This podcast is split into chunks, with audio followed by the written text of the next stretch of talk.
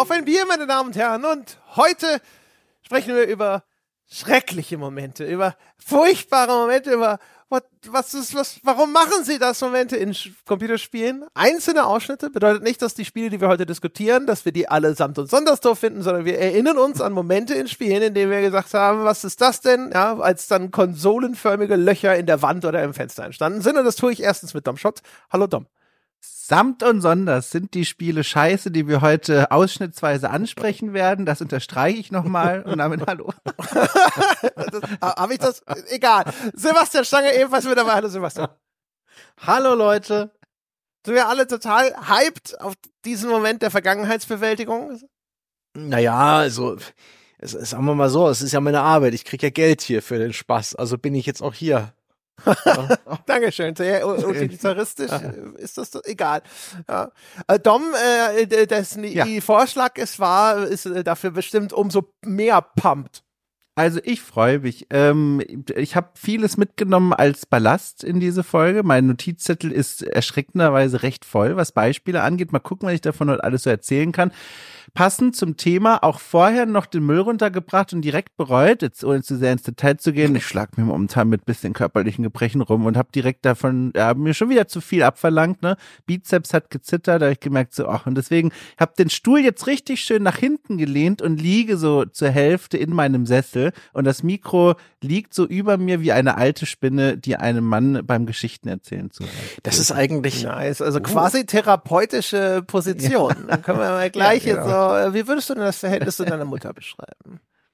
In meiner Therapie übrigens saß man, ich weiß das noch, die hatte auch eine, eine Liegecouch und ich habe zu viele Filme gesehen, habe mich auf die Couch gelegt, okay. hat sie gemeint, nee, das ist nicht für die Behandlung. Was?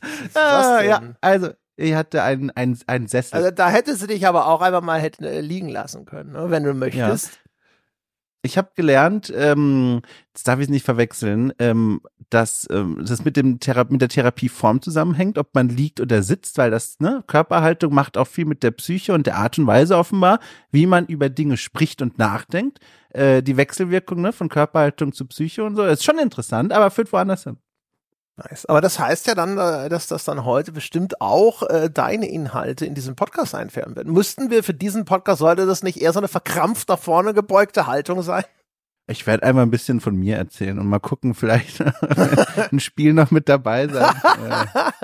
Wir gleiten dann einfach mal ab, so zwischendrin. Ja, ja also in Sonntagspodcast gibt's äh, aufregende Getränke in dieser Runde? Herr Stange?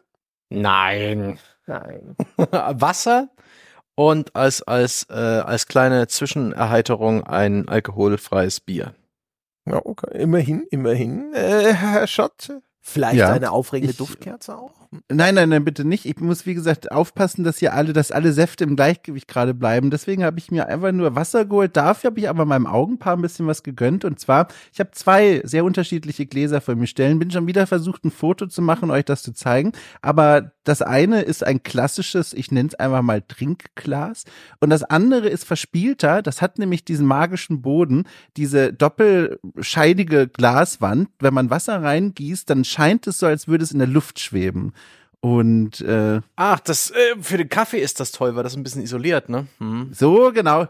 Ja, und das ist toll. Genau, Isolationsglas nenne ich es jetzt einmal mal. Mhm. Und dann habe ich mir einfach gedacht, ihr könnt mir quasi haptisch und visuell zumindest was Aufregendes das ist, äh, ich trinke aus denen am allerliebsten, die besitze ich auch seit, seit diesem Jahr erst, seit ich mal bei einem Discounter über solche Gläser für einen soliden Preis stolperte, genieße ich darin jeden Morgen, äh, wenn, wenn sie sauber sind, meinen Milchkaffee und er scheint dann stets so zu schweben, das sieht sehr schön aus. Ich betrachte ja. Milchkaffee auch sehr gern und er bleibt lange äh, heiß und das ist ein großer Genuss und hat mein Leben äh, ja. fortlaufend, wahrscheinlich bis an mein Lebensende bereichert.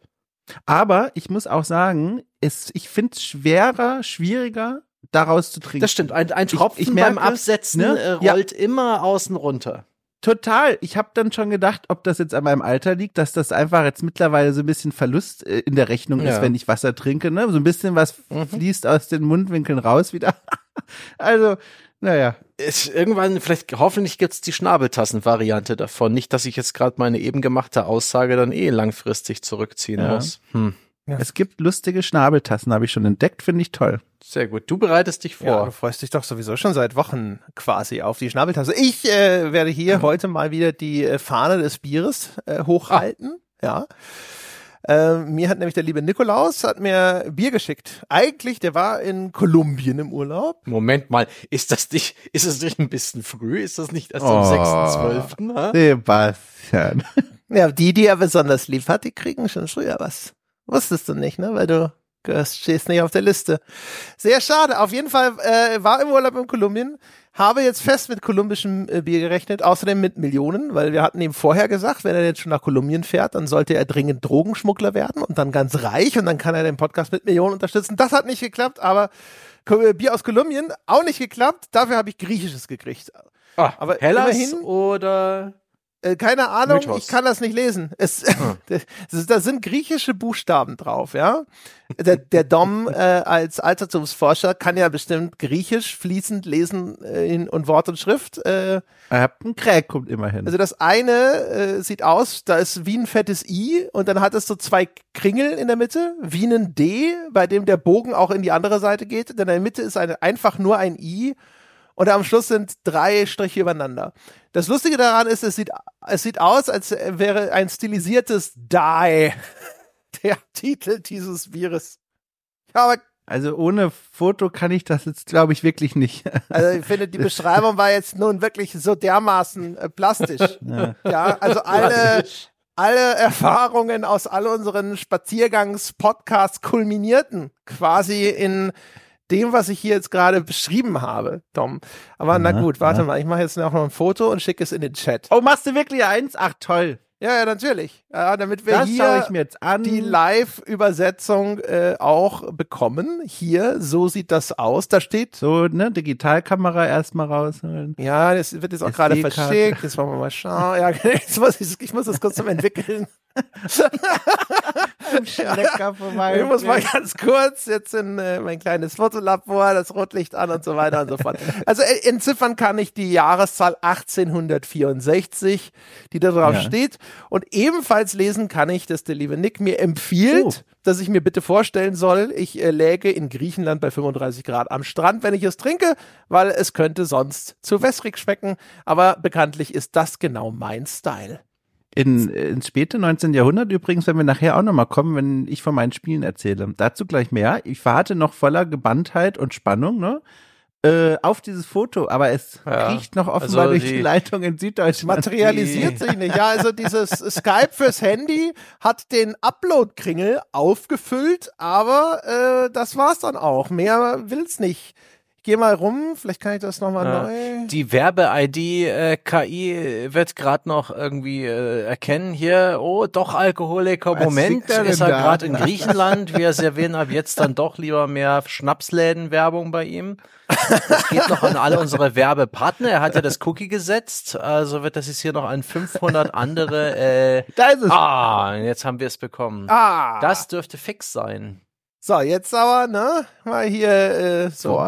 Boah, ich Fix. bin mir ehrlich gesagt nicht sicher, also ob das letzte wirklich, ich, also ich erkenne den Großbuchstaben zumindest nicht. Ähm, also ich hätte, äh, das erste stelle ich mir vor, könnte ein D oder T sein, aber ich weiß es nicht. Das sind Großbuchstaben, ich muss gestehen, mit denen bin ich nicht firm. Das, äh, ist es eine Flasche? Ist wie, welche Form? Ich denke, das ist fix. Ja, Fixbier heißt das. Von Hellas. Ja? ja, ja, Fixbier. ja. Fix. Fixbier. Aber Also. ist das, Fix? Ist das, das gibt's, ist das ein griechisches Wort, Fix? Ähm, ich weiß nicht, äh, was fix jetzt auf Griechisch heißt. also Außer während schnell? Sebastian recherchiert, zu meiner Ehrenrettung, ich habe gerade nochmal nachgesehen, das moderne griechische Alphabet und das altgriechische sind nicht deckungsgleich, Ah. zur Überraschung von uns allen. Aber ich wollte es nochmal sagen. Ja, also es schmeckt gar nicht mal so wässrig. Es schmeckt sehr, sehr süß und aromatisch. Also ehrlich gesagt, es schmeckt wie so eine so ein, so, ein, so ein billiger Backstein vom Kiosk, ne? So ein äh, Ding, wo du am nächsten Morgen wieder zu dir kommst und ne, nicht weißt, was die Nacht vorher passiert ist. Aber du hast einen tierischen Schädel und denkst dir, wird schon gut gewesen sein. Ah, so sind die griechischen Biere. Sehr gut. Also, äh, ja, passt doch. Sind die so? Ich weiß nicht, ich war noch nie in Griechenland. Ich war auch noch nie da, aber ich kenne, wir hatten damals bei Computech gegenüber den äh, Getränkemarkt, wie hieß der, weiß ich jetzt nicht mehr, aber das war ein super freundlicher Besitzer, der hatte immer so einen Holzofen in seinem Lager an, also sonst ungeheizt, es saß immer ein, ein Typ mit rotem Gesicht an so einem kleinen Tisch bei diesem Holzofen und hat tagsüber Bier getrunken und das war super. Und da gab es aus dem Kühlschrank bei ihm immer Hellas oder Mythos, also griechische Biere. Ganz hervorragend. Die waren nicht gut, aber es hat einfach Spaß gemacht. Und das war die nächste Bierquelle. Ja. Und freundlich und irgendwie so ein bisschen außergewöhnlich. Und das war eine schöne Zeit. Okay, da hat also der Küchler, leitende Redakteur der Play damals, sehr gerne mal angestoßen, dass man jetzt doch mal schnell rübergeht Und dann sagt man, Mama, dann sagt man, Hella, wir mal schnell nach Griechenland, ne? Einen kleinen Ganz Ausflug. Genau. Vielleicht einen kleinen Firmenurlaub hier. On a day like this.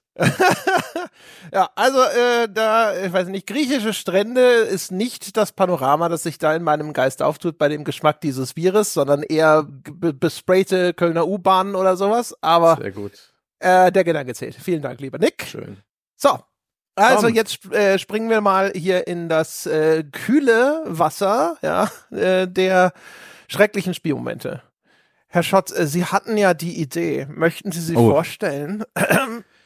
Ja, also ich kann noch mal vorstellen, was ich mir darunter vorgestellt hatte. Und zwar war die Idee, mal darüber zu sprechen, über die Momente, wenn wir ein Spiel spielen und dann etwas passiert. Und was passiert, darüber wollen wir sprechen. Und wir rufen womöglich dann entweder in uns hinein oder in die Welt hinaus so eine Scheiße einfach. Ich ertrag's nicht. Wie kamen sie auf die Idee, dass sie das und das so gemacht haben? Also Momente des Frusts und wie sie entstehen. Darüber möchte ich heute mit euch sprechen. Und wenn ihr wollt, ich könnte auch mit einem kleinen Diskussionsstarter, mit einem konkreten Beispiel beginnen. Außer ihr wollt natürlich, ne, Metaebene noch über die Geschichte des Frusts sprechen. Definition von Frust können wir gerne vorher machen. Geil. Ansonsten geil. hätte ich ein Beispiel. Hast du da auch schon äh Frust, Nein. Die Definition von Frust über die Jahrhunderte, hast du da einen kleinen Essay für uns?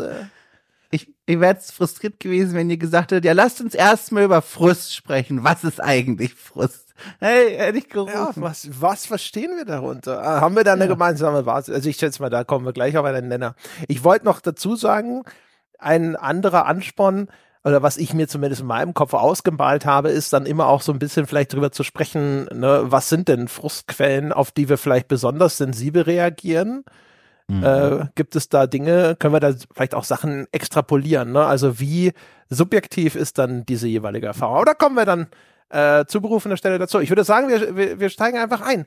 Äh, und dann würde ich doch auch sagen, mach genau das, was du eben angekündigt hast. Ja, sehr gerne. Ich kann schöpfen dieses Beispiel, das ich im Kopf habe, jetzt aus einem ganz aktuellen Spiel, das ich spiele, und zwar Alan Wake 2. Es ist eine Szene, die werde ich jetzt so beschreiben, dass sie auch niemanden spoilert. Das ist auch gar nicht notwendig für die Beschreibung, weil Beispiele dieser Art, ihr werdet es dann wahrscheinlich auch wiedererkennen, gibt es in ganz vielen Spielen, vor allem in eher teuren Produktionen und vor allem auch in Produktionen, die sich zum Vorbild so ein bisschen Film und Serie nehmen, also sich um eine, ich sag mal, cineastische Inszenierung bemühen. Und die Szene, die ich da meine, die zum Beispiel in Alan Wake passiert ist, da befindet man sich in einem Hotel.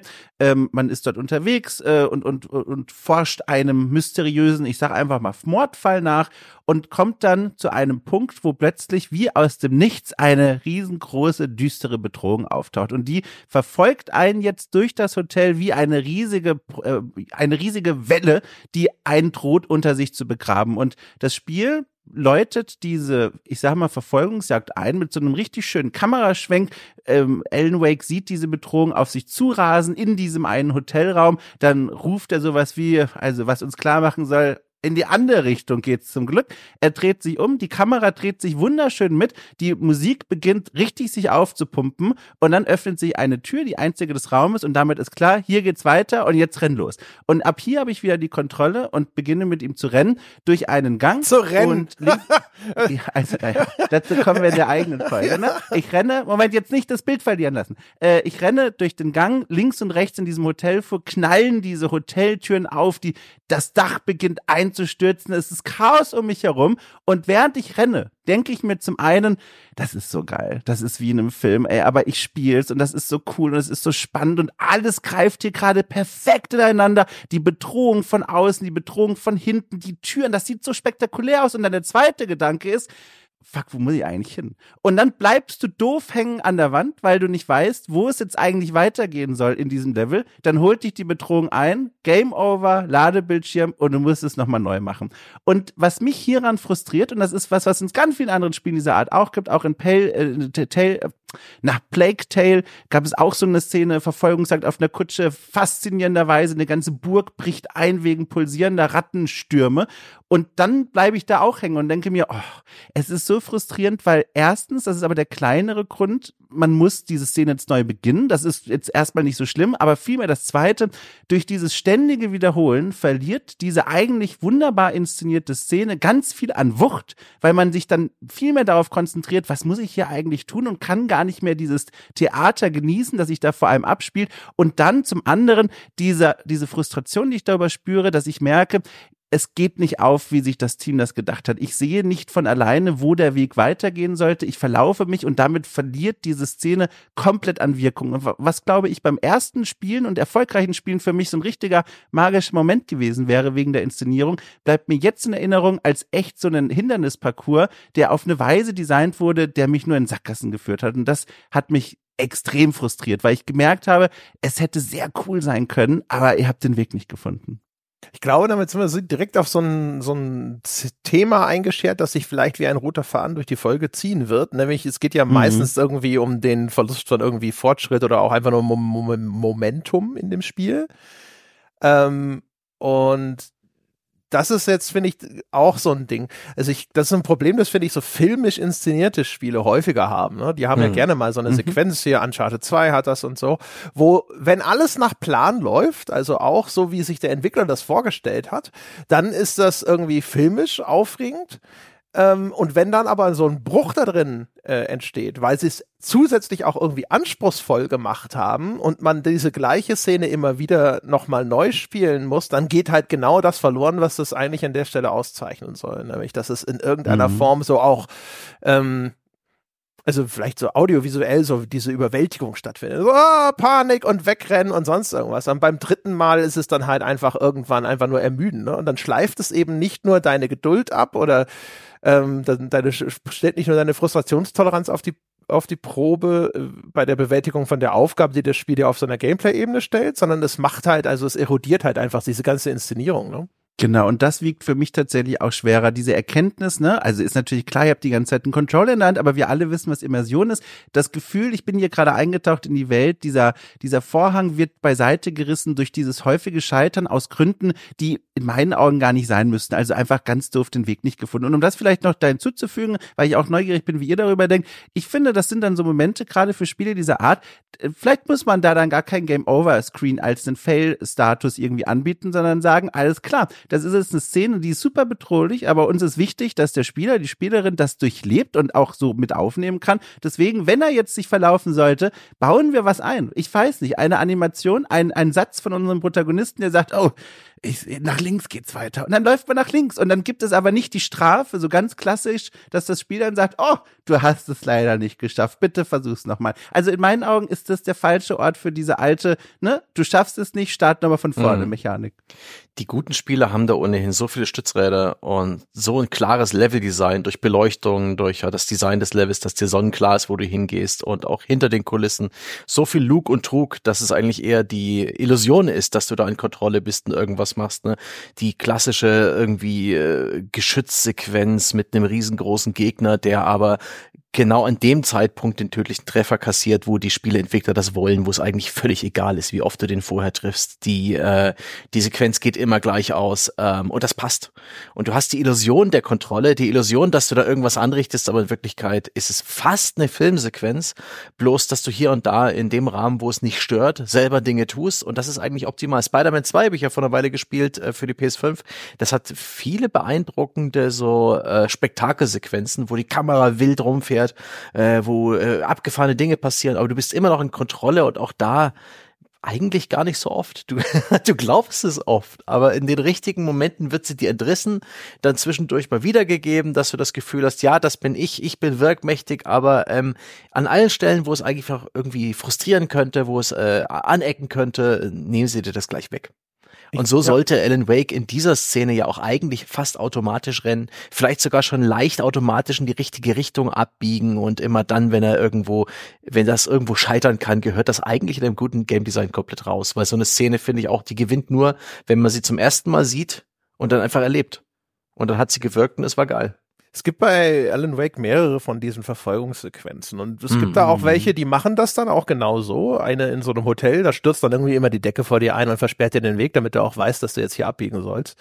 Und ähm, äh, bei anderen funktioniert es halt dann teilweise so eben nicht ganz so. Ne? Dann Mhm. geht das Spiel zu sehr davon aus, dass du schon ungefähr weißt, wo der langläufst. Ich vermute mal, wenn man sich das nochmal im Detail anschauen würde, dann gäbe es da wahrscheinlich Signale, die vielleicht einfach nicht deutlich genug sind. Aber ich kenne auf jeden Fall dieses Phänomen, das Dom beschreibt. Also, dass man da Ja. sitzt und sich denkt so, was soll denn das? Weil eigentlich finde ich, ist so diese Umsetzung von diesen äh, Chase Sequences, ähm, so wie es ja Uncharted 2 auch gemacht hat, das ist im Grunde genommen so eine, finde ich, die Weiterentwicklung einer interaktiven Cutscene. Und so sollte das dann eigentlich auch sein, würde ich auch sagen. Mhm. Einfach etwas, wo du gar nicht wirklich scheitern kannst. Die ist aber spektakulär und du machst was. Du machst was, du bewegst die Figur. Nathan Drake schießt nach äh, hinter sich auf den, den LKW, der da kommt und sowas. Aber das ist alles so easy, dass das nicht schief gehen kann, weil es einfach in dem Moment ist es einfach blöde. Wenn du die Szene dreimal wiederholst oder sowas, dann verliert die total ihre Wirkung.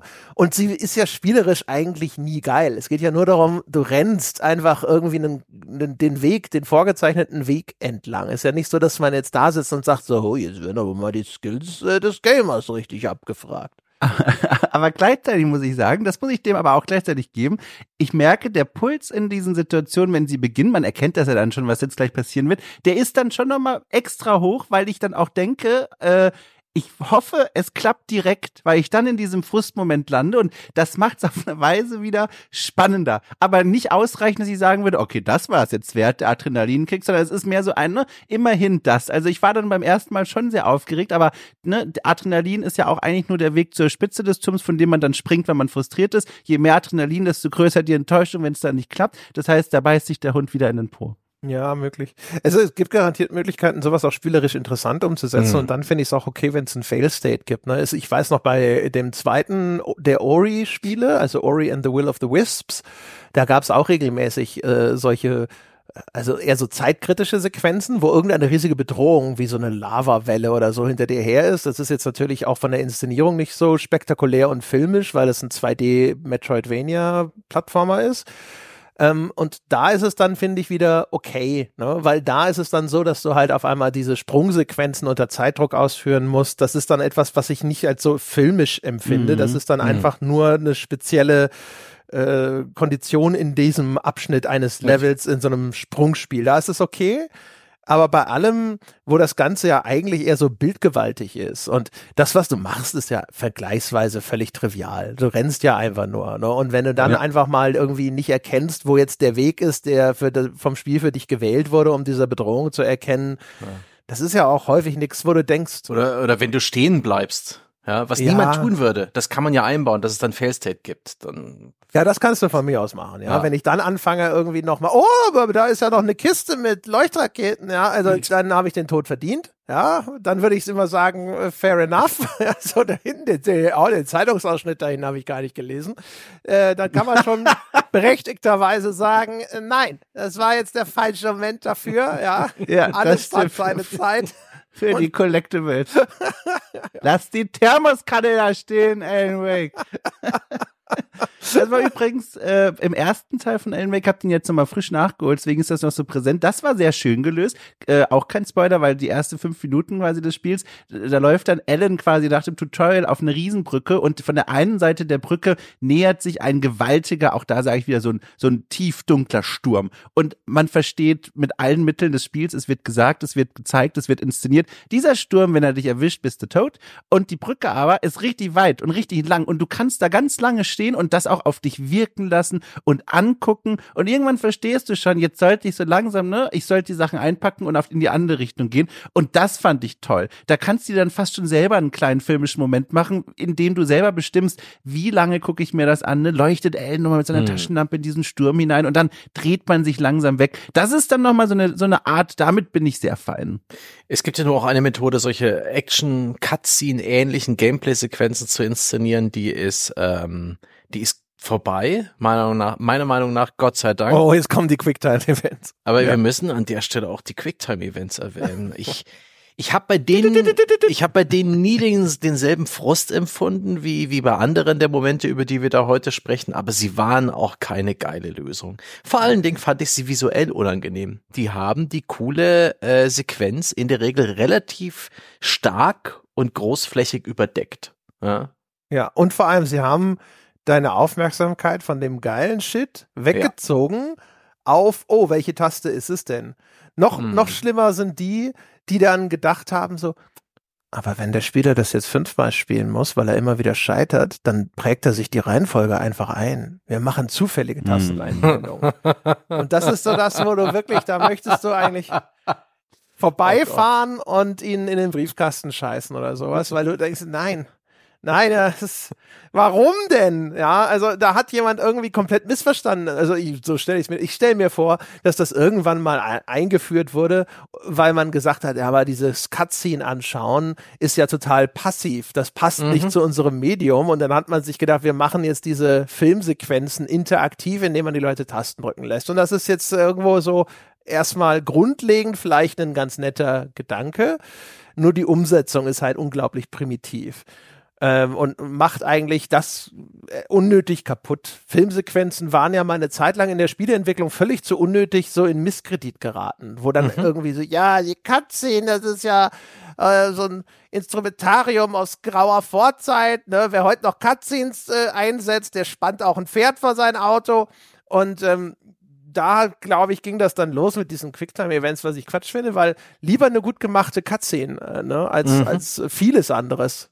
Ja, ich, ich muss aber jetzt, wenn ich zum Beispiel an den Kratos denke, ich finde, das ist ein sehr wirkungsvoller Moment, wenn man dann vor diesen Bossen steht und dann diese vor allem in den ersten Teilen dann die mit einem ersten Knopf eine Reihe von Quicktime-Events einläutet und dann diese Wirkmacht übertragen bekommt. Das ah, finde ich das, gibt dem äh, schon einen gewissen. Ne? God of War ist ja auch. Kratos ist ein ja Motherfucker äh, Quicktime-Event, das demonstriert, dass der Typ gerade mal irgendwie einen Berg spaltet oder irgendwie einen riesigen Gott in die Knie ja. zwingt. Das ist schon cool. Also das ist aber auch eher so Herkules. die God of War ist ja eines von den wenigen, die auch halbwegs mal was Intelligentes damit gemacht haben, ja. mit ja. diesem ganzen Ding. Also auch in God of War 3, wenn du da, ich weiß nicht, welcher Gott das ist, ne, wo, den du dann aus der Ego-Perspektive, also aus der Opferperspektive zu, äh, zu Klump schlägst, ne?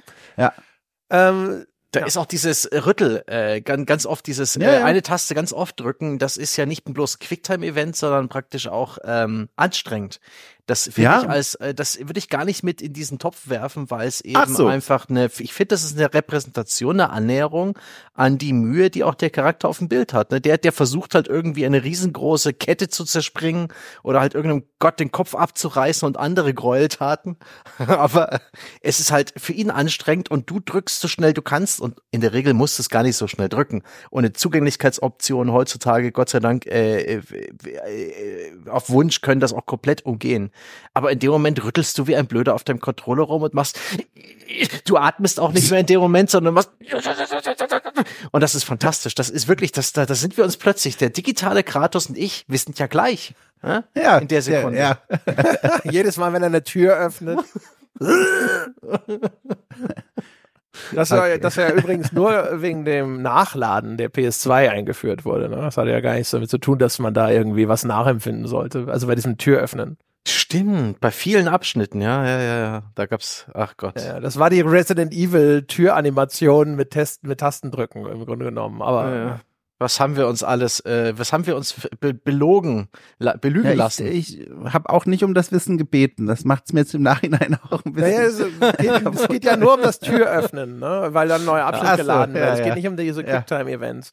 Also da fand okay. ich ja, aber auch, also wie gesagt, man kann alles gut oder schlecht umsetzen und God of War war meistens dann tatsächlich noch, hatte noch die besseren Einfälle, mhm. aber auch da. Also Quicktime-Events, äh, diese Cutscene-Geschichten, wenn du das dann mehrfach spielen musstest, weil du irgendwie einen Tastendruck verhauen hast oder so, das ist halt echt. Ja. Äh, ja, da hat Until Dawn, finde ich, das auch wieder schön aufgefangen, auch wieder ein gutes Beispiel. Die sind dann mit dem Misserfolg weitergegangen, ne? Du hattest dann immer, es wurde immer die Geschichte weitererzählt, auch wenn du ja. falsch gedrückt hast. Und auf der anderen Seite, das ist dann das frustrierende Ding, selber nicht gespielt. Ich kenne nur die Szene aus Let's Play, ne? Aus der Recherche, sag ich mal. Äh, Shenmue, Verfolgungsjagden, mhm. dieses findet, wo du dann Knöpfchen rechtzeitig drücken musst, damit sich unser, ne, wie heißt der, Torben, unter so einem Holzding durchbückt äh, bückt auf der Jagd nach dem Vater oder seine Mörder. Man weiß es nicht. das könnte auch äh, die Bundeslade gewesen sein. Es ist, es ist alles. Das jedenfalls habe ich beim Zuschauen schon schlimm gefunden.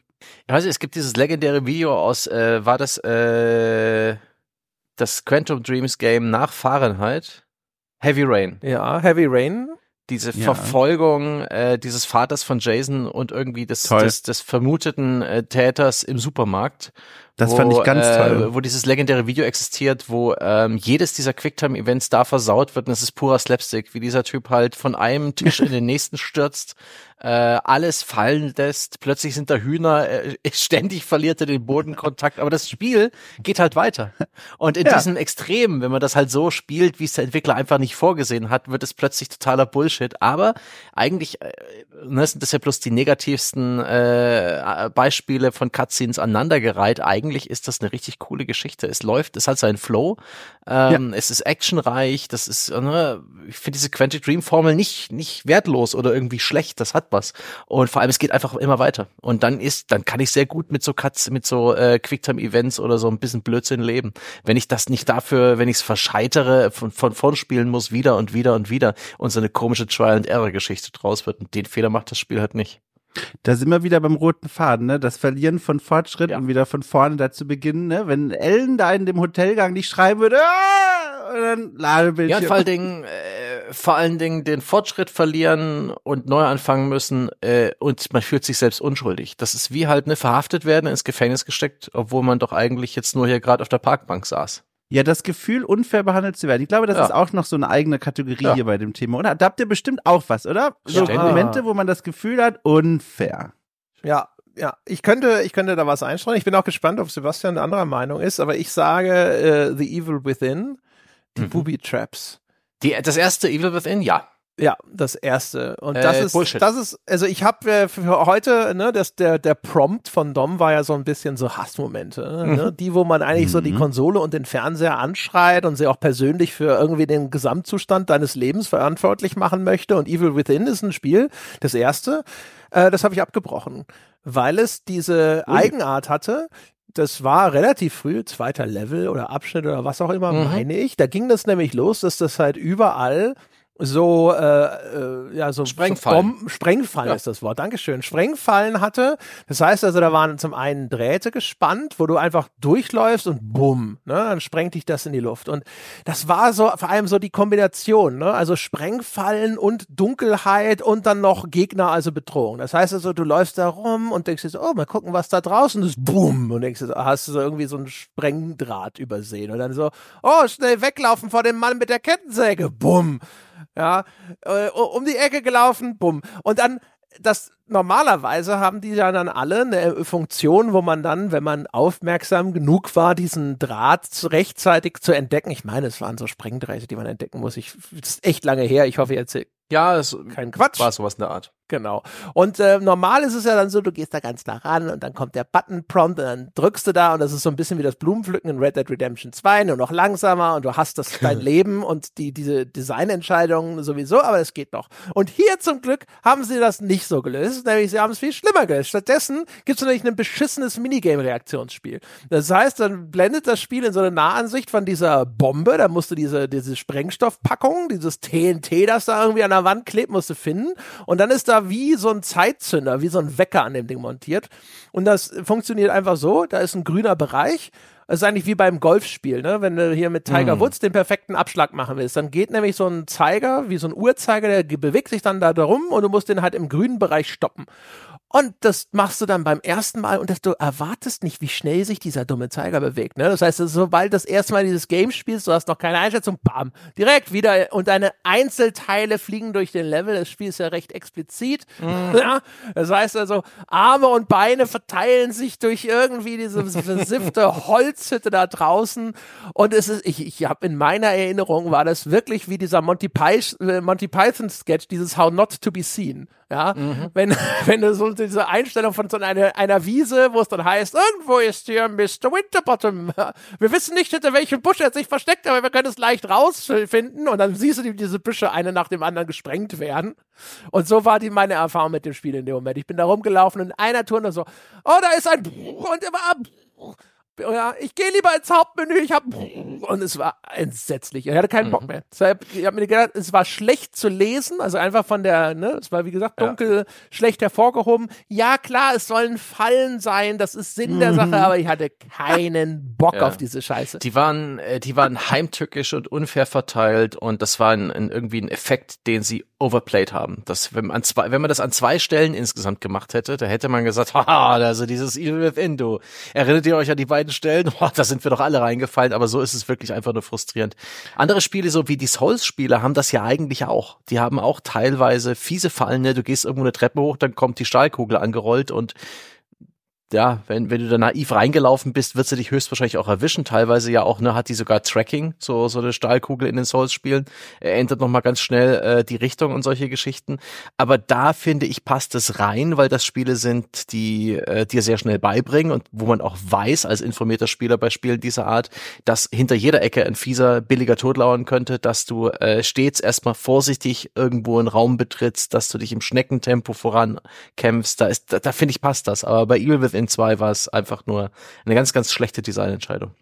Bei diesen Souls-Spielen finde ich auch da, man geht ja schon zu Spielbeginn diesen Vertrag mit der Welt ein, mhm. weil alle sich einig sind, das sind, so wird das jetzt hier laufen. Ne? Mhm. Wir haben für dich was vorbereitet und du musst jetzt lernen, antizipieren und aufmerksam sein. In so einem Evil Within, das ist ja eine Verfrorenheit, damit rechnet man in einem Spiel mhm. dieser Art ja nicht. Ich war damals genauso schockiert davon. Und bei den Souls-Spielen hingegen zum Thema Frustration sind es dann die Dinge, die mich fertig gemacht haben, wenn du wieder aus Unfairness heraus bestraft wirst mit dem Tod. Und damit meine ich tatsächlich sowas wie, wenn du im Remastered oder so vom ersten Dark an einem Lavasee stehst und die Grafik dir anzeigt, du stehst nicht in der Lava, aber irgendwo da Lava durchklippt mm. und du plötzlich deine Gesundheit komplett verlierst, obwohl du nicht in der Lava stehst. Das ist was, wo ich dann davor sitze und sage, alles klar, die Klausel stand nicht im Vertrag, da bin ich nicht einverstanden ja. Vor allem ist es bei den Souls Games meistens gar nicht so unfair.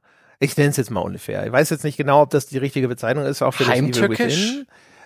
Möglich. Weißt du, bei Souls zum Beispiel, ja, wenn das erste Mal dann eine Stahlkugel dir entgegenkommt, die Treppe runter, ne, dann ist das auch wahrscheinlich eine Überraschung und viele reagieren dann nicht schnell genug fein.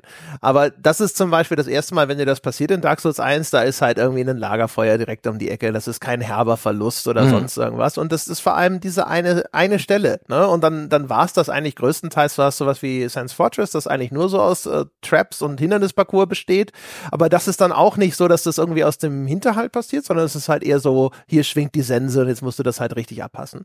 Und das Evil Within Ding war halt, also, was ist, ich, ich verstehe, dass die, die Idee dahinter ist vielleicht schon interessant, nämlich dieser Zwiespalt mhm. aus. Du weißt, das ist jetzt also ein extrem gefährliches Areal. Hinter jeder Biegung kann der Tod lauern. Du musst also eigentlich langsam und vorsichtig und aufmerksam dort vorankriechen, aber gleichzeitig gibt es eine Bedrohung durch Gegner, die dich vielleicht zwingt, irgendwie vor denen wegzulaufen.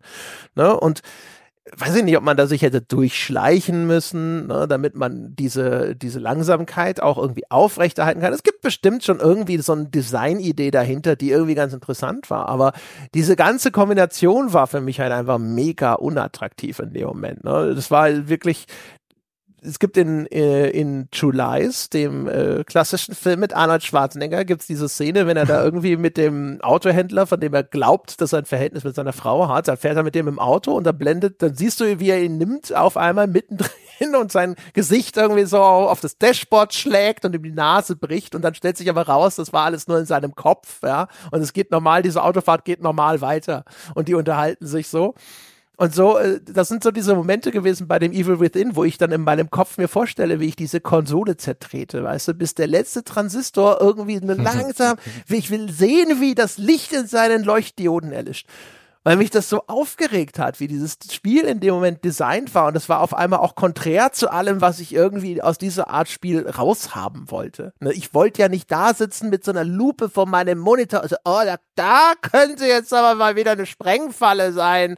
Ja, äh, und durch ein Level schleichen Das ist ja das Letzte, was ich will. Ich hasse Da- Stealth. Ja. Das ist mein Stichwort. Ich kann genau aus diesem Beispiel heraus den, diesen Staffelstab der Frustration noch ein paar Meter weitertragen. Und zwar, jetzt sind wir bei dem Spiel, ich habe schon angekündigt, die Order 1816, 18, 18. Zahl. ja, verdammt nochmal.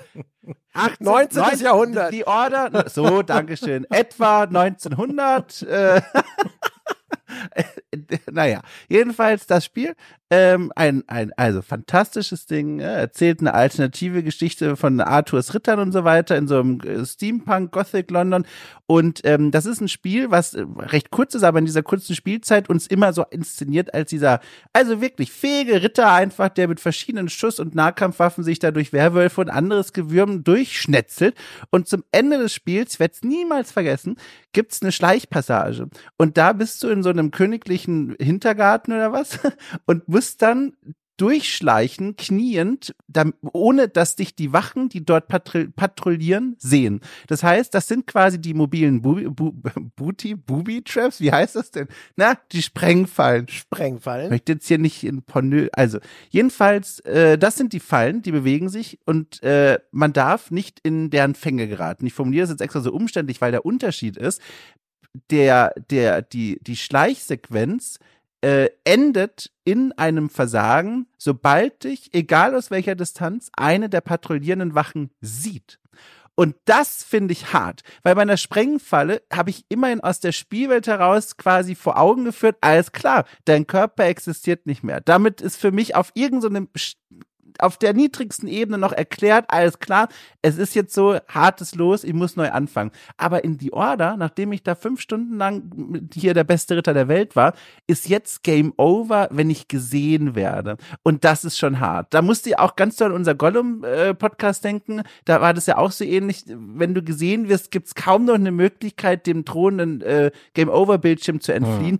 Das finde ich hart, weil es ist genau das, was sie gerade bei den Sprengfallen beschrieben hat. Schwer zu lesen, schwer an, einzuschätzen, wann man wirklich gesehen wird und wann nicht, ob man schon loslaufen sollte oder nicht. Aber dann auch noch mit dieser unbefriedigenden aus der Welt heraus Erklärung, naja, wenn du gesehen wirst, ist jetzt hier das Spiel vorbei. Und das ist halt noch mal schlimmer. Hm. Ist es auch so eins, wo es dann sofort irgendwie äh, Game Over abblendet? Weil ich finde, Sofort, ja, ich direkt. weiß gar nicht, ja. welches. Standbild, furchtbar. Das ist halt, finde ich, sogar, sogar extra scheiße auf eine Art und Weise, weil die Inszenierung dann auch so unbefriedigend ist, finde ich. Ich weiß nicht mehr, welches Spiel. Ich kenne das aus einem anderen Spiel. Ich habe das The Order 19. Jahrhundert nie gespielt. Ähm, aber es gibt ein anderes Spiel, wo das auch so war, dass du wirst gesehen und sofort vorbei. Vorbei. Und ähm, äh, das finde ich halt dann so ätzend, weil das bricht ja dann einfach so ab, ne? wo du denkst so, ja, aber ich Ja, kann doch noch ja. weglaufen und ich kann schießen Ja, genau, und ich bin doch genau. sonst so Ja, ein ja. wirkmächtiger Spieler und Exakt. wenn das Spiel dann einfach Das sagt, ja, der hat dich gesehen und das war's, Mhm. aus und vorbei, auch wenn es ja dann, es ist ja durch das Framing logisch immer herleitbar, ne? das sagt dir dann ja meistens so wie bei Sam Fisher, wenn du entdeckt wirst, ist die Mission vorbei. Ich glaube, bei Splinter Cell gab es diese Scheiße teilweise auch. Ähm, äh, und dann, da, ne, es gibt einen Grund, warum das so ist. Aber das würdest du ja in einem Film nie so machen, dass ein Held irgendwo lang Nee, geht und nee. dann jemand sieht ihn, reißt die Augen auf und das war's, Film zu Ende, Credits kommen. Ne? Oder so denkst du, was ist das denn? Das ist ja, ist auch noch so faul einfach. Ja. Sehr mal lustig, ehrlich gesagt. Ja. Es ist auch, ähm, die, auf meinem Zettel stehen ganz viele Beispiele von äh, Spielen mit Schleichsequenz. Ja. Verhasst hm. an vielen Stellen. Uncharted äh, 4, glaube ich, hatte eine relativ früh im Spiel. Äh, Igitt.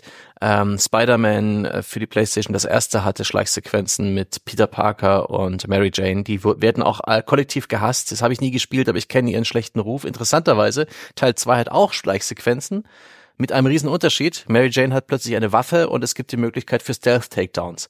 Plötzlich machen die Schleichsequenzen Spaß. Aber wenn du in einem Spiel unterwegs bist, wo du wirkmächtig bist, wo du Waffen in der Hand hast, wo du stu viele Stunden lang äh, böse Gegner erschießt und dann plötzlich in diese machtlose Position gezwungen wirst, wo dein Gameplay plötzlich das langweiligste ist, was es gibt, nämlich dich verstecken. Ohne irgendwelches Werkzeug, ohne irgendwie eine Möglichkeit, dich sozusagen da rauszuholen, wenn du gefunden wirst und mit diesem harten Fail-State. Ist genauso, als hättest du einen, einen unsichtbaren Gegner, der dich mit einem One-Hit killt. Der würde dich dann auch im Ballerspiel nerven. Ja? Oder die, die, Da hast du halt immerhin aus der Welt dann eine Erklärung, Ja. ne? Es ist ein unsichtbarer. Stellt euch mal die Hitman-Spiele Ja. vor, wenn die Mission gescheitert wäre und abbricht, sobald du entdeckt wirst. Und diese Spiele werden ja teilweise. Erst interessant durch den Moment des Entdeckens, Ja. wenn man jetzt denkt, okay, Panik, wo kann ich neue Deckung finden, ne? Ja, wo, wohin ziehe ich Es mich gibt, zurück? Oder kämpfe ich vielleicht sogar? Das Spiel bietet dir dann Möglichkeiten an. Ja. Es gibt fantastische Spiele mit, mit äh, Stealth-Systemen, die dynamisch auch wieder ähm, praktisch in Kampf übergehen können, wo man aus dem Kampf auch wieder ein Stealth finden kann. Ich finde, da ist Metal Gear Solid 5 nach wie vor die Best Practice. Ich hatte noch nie so viel Spaß mit so einem dynamischen System, äh, mit so einem Katz-und-Maus-Spiel, was eben nicht vorbei war, sobald mich ein Gegner gesehen hat. Und äh, in einem Spiel eine Stealth-Sequenz, wo ich erstens keine erwarte, dann ist es auch irgendwie so ein Vertragsbruch. So, was? ja, genau. Das hat mir keiner gesagt, dass, wie? Ich dachte, wir, was? dachte, wir sind Verkaufsveranstaltung? Freunde. Ich dachte, wir fahren, ich dachte, wir fahren nach Euro Disney, ja, und plötzlich hält der Bus auf halber Strecke und wir müssen uns anschauen, wie die Ja, Teppiche das ist wirklich werden. gut. Ohne ist Scheiß, total das ist echt so, wie wenn du einen Schnitzel bestellst und dann kriegst du irgendwie so ein Tofu-Ding. Also, Naja, also weiß ich nicht, ob das das gleiche ist. Also das ist das Gleiche. Natürlich ist es das Gleiche. Du hast das Ah. eine bestellt und dir wird auf einmal was anderes untergeschoben. Du kriegst halt auf einmal hier so das Körner-Sandwich. Ne? Nichts gegen das Körner-Sandwich. Oder um, um Andres, Aber du hast es nicht bestellt. ja, um Andres, äh, ja, Andres persönliches Trauma von der Massage. Stell dir vor, du buchst in der Massage und äh, der, der Therapeut macht eine richtig gute Arbeit und zwischendurch haut er dir einmal fest in die Nüsse.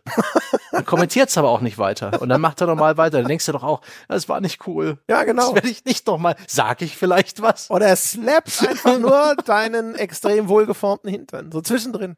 Einfach so. Irgend sowas. Also es passt nicht. Die, die, die, die, die. Und du denkst dir so, Moment mal. Ja, also wirklich die Schleichsequenz, äh, die, die man nicht erwartet, mit der man nicht rechnet, die nicht, die, die nicht reinpasst, die offensichtlich eine Krücke ist, die nicht Die du nie 100% wolltest. durchdacht ist, die du nie wolltest und die, wo man doch wirklich den Game Designer schütteln mag. Ähm, und das betrifft ja nicht bloß Schleichsequenzen, sondern eigentlich generell diesen Fall, wo plötzlich der Spieldesigner, der Creative Director in seinem Größenwahn, in seiner Hybris, uns irgendwas vorsetzt, was, äh, womit wir nicht rechnen, was wir nicht wollen und was auch gerne mal so scheiße umgesetzt ist, dass es das ganze Spiel kaputt macht. Zum Beispiel das Autorennen in Mafia. Oh, das habe ich auch auf der Liste. Ein kollektives Trauma äh, vieler, vieler, vieler Spieler dieses Spiels. Das habe ich auch auf der Liste. Wo man dann plötzlich äh, mit so einem alten Silberpfeil-Rennwagen, das spielt ja irgendwie in den 20ern oder 30ern oder was, so ein Rennen fahren muss, was dann auch noch richtig beschissen schwer ist. Das ist ätzend. Fuck you. Das ist auch Fuck übrigens der you. Grund, warum ich Mafia nie durchgespielt habe.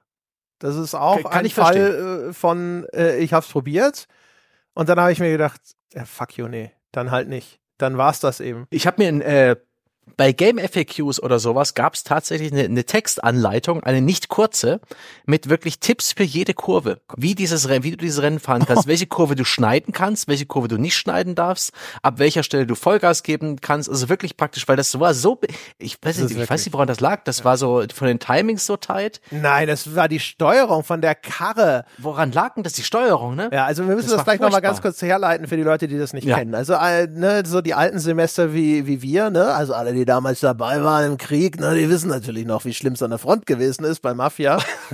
ähm, weil das war, also jeder, jeder, der es gespielt hat damals, der weiß, wovon wir reden. Ne? Also Mafia Ja. ist ein Spiel, das so ein bisschen ist wie ein äh, GTA damals, ne? Also auch eines von diesen früheren Open-World-Gangster-Spielen. Und ähm, Eigentlich ein Shooter. eigentlich ja, genau. Halt auch schon so mit Autofahren und Oldtimern und durch die Gegend juckeln oder sonst irgendwas. Es ist jetzt nicht so, dass dann ein, ein Mhm. Autorennen komplett deplatziert gewesen wäre, so wie ja auch GTA so Autorennsequenzen kennt. Aber ähm, ne, man ist halt in einem Mafia-Spiel und dann, ich weiß gar nicht mehr, was da der Kontext war, dann will der Don, dass du da halt dieses Rennen fährst, weil, weiß ich nicht, der, der Fahrer des Wagens hat irgendwie Magen oder was weiß ich nicht. Keine Ahnung. Auf jeden Fall, du wirst dann auf einmal in diesem Mafia-Spiel Du sollst den klauen, glaube ich, den Wagen und kommst Ja, du irgendwie in dieses den- Rennen rein. du klaust den zuerst, aber dann ist doch irgendwas mit dem eigentlichen Fahrer dieses Wagens. Ist es auch scheißegal. Ist auch egal, ja. Du wirst aus irgendwelchen Gründen Ja, musst du genau. plötzlich das Rennen Du gewinnen. musst auf einmal das Rennen gewinnen. nicht bloß mitfahren, du musst gewinnen. Genau. Ja. Und du, das ist ja, ne, das spielt ja in den 30er Jahren, glaube ich, oder sowas, ne? Eine simple Zeit. Damals, äh, wenn man da einen Sportwagen für Männer machen wollte, dann designt man mal ein, einfach so einen Penis auf Rädern. Ne? Es ist halt wirklich so wie so eine, so eine Seifenkiste, eine hochmotorisierte. Sehen für meine Begriffe furchtbar aus, die Karren aus der Zeit. Da kriegst du halt diesen kleinen Silberpfeil, dann stopft das Spiel dich da rein.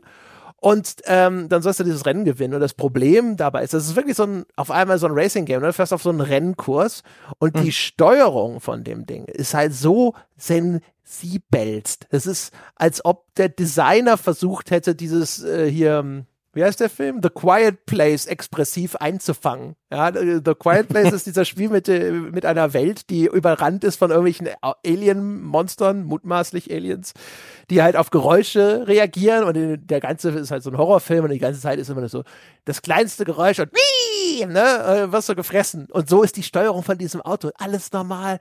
Da kommt die Kurve, kleinste Lenkbewegung zu sehr nach rechts. Wie, und schon hängt das Ding. Dann war es auch noch so, dass wenn du dich überschlägst, dann bist, bist du tot. Also du konntest bei dem anderen, da fährst du irgendwie nur in die Walachei, in den nächsten Busch und vielleicht konntest du dich noch zurückkämpfen und wenn du dich überschlägst oder sowas, dann ist halt irgendwie, keine Ahnung, Genickbruch, tot, was, der Geier was, dann kannst du die ganze Scheiße sowieso neu starten und diese, dadurch, dass diese Steuerung so sensibel war, und man hat ja damals noch mit Keyboard gespielt. Ne? Das war ja nicht so mit einem Controller Analogstick und jetzt aber mit Gefühl in die Kurve, sondern A-Taste gedrückt, ist halt A-Taste ja. gedrückt, ja. Und dann musstest du die halt irgendwie nur, nur mal ganz kurz anhauchen oder sowas. Ich weiß nicht genau, wie sie sich das vorgestellt haben, weil ich dann halt irgendwann hatte ich ja die Schnauze voll, diese Kamerafahrt am Arsch des Mechanikers hoch zum hundertsten Mal zu sehen, wenn dann die Cutscene vom Rennen wieder läuft. Also, ja. Wirklich schlimm. Und das war, ich habe ja Gott sei Dank Mafia gespielt, äh, eine Weile nach Release. Das heißt, ich wusste drum. Ähm, ich habe das Spiel gespielt, Spaß gehabt und irgendwann war es soweit. Oh fuck, jetzt kommt das Rennen. Huh, huh, ich habe vom Rennen gehört. ich habe davon gelesen. Ich weiß Bescheid. Jetzt musst du es schaffen. Und da war für mich das Rennen wirklich plötzlich wie Prüfung. Wie als würde ich jetzt hier nochmal plötzlich wieder Schüler sein und, und, und mein Abi ablegen. Und ähm, mit dieser Anleitung in der Hand habe ich mich dann hingesetzt und wirklich auch viele, viele neue Versuche gebraucht. Es ist nicht so, dass es mir plötzlich leicht fiel, aber ich habe es dann wenigstens, ich hatte, ich hatte Hoffnung und habe mich dann äh, da durchgearbeitet und dann hatte ich dann das hinter mir, den Stress, und dann konnte ich wieder das Spiel genießen. Aber es war wirklich so ein krasser Bruch. So war eine dumme, dumme, dumme Idee, wie das auch durchs Playtesting durchgehen kann, sowas. Gab's da nicht auch, in, das erinnert mich daran, ich habe das damals also äh, ähm, passioniert gespielt, da war ja noch ein Kind, äh, GTA Vice City. Da gab es doch auch recht früh eine Story-Mission, in der du eine Tiefgarage durchfliegen musst mit so einem oh Mini-Helikopter. Ja. Und der hat mhm. diese Sprengsätze, glaube ich, ne? Und du darfst nicht mit dem Rotorblätter Brettern an den, an irgendwas von der Tiefgarage kommen, das war auch, das habe ich als sehr schwierig. Generell die, die GTA-Spiele haben so einige beschissene Missionen, weil die oft sehr lang sind, langatmig mhm. durchaus, nicht unbedingt, äh, ne, ja, mega komplex, aber du fährst irgendwo hin, du steigst aus, du gehst irgendwo hin, dann, dann startest du mal noch irgendwie mit Modellflugzeug. Und es gab auch, ich glaube bei Vice City war das auch auf der Playstation-Version ein Bug, da ist den der Sprit viel zu schnell ausgegangen, da hast du auch wirklich Mühe gehabt, innerhalb des Zeitlimits überhaupt ans Ziel zu kommen oder, oder der Sprit aus ausgeht und du musstest perfekt fliegen, teilweise auch so umständlich lang. Und jedes Mal, wenn du versagt hast, begann diese Mission von vorn. Und du musstest schon wieder so, ne, tausend Dinge tun, die du schon mal getan hast und dann ist das Missionsdesign irgendwie ein bisschen unfair oder schlecht gebalanced. Legendär die äh, Mission, wo man diesen Zug verfolgen muss auf der Motocross-Maschine in San Andreas. Ja, genau. All you had to do is follow the damn train, TJ. das ist wirklich, es ist wirklich, das ist, glaube ich sogar, das könnte der, der Moment gewesen sein, wo ich San Andreas aufgegeben habe, aber es wird ist mir auf jeden Fall immer noch als ein gewisser Frostmoment in, in Erinnerung. Also wirklich, äh, Das kenne ich tatsächlich nur, weil es so zu einem Meme geworden geworden ist. Also das habe ich nicht als das schlimme in Erinnerung. Ich habe, ich, ich erinnere mich an meinen persönlichen Frost, wie beschissen das war. Ich weiß gar nicht, woran das liegt. Ich glaube, die Timings waren ein bisschen eng. Auch weil der Zug ja ab und zu in den Tunnel reingefahren ist. Man musste auch manchmal mit dem Moped irgendwie über den Zug drüber springen. Ja, du musst da mit, so, mhm. mit dem Motorrad oder so neben dem Zug hinten lang fahren, ne? Ja. Ja. Und es war einfach ein bisschen, vielleicht war auch die Steuerung nicht so präzise und das Streaming auf der PS2 damals nicht schnell genug, dass es irgendwie. Das war schon schwierig. Ich, ich glaube halt, weißt du, ich meine, um jetzt hier immer mal so zwischendrin nochmal die, die, das mhm. Big Picture anzustrengen.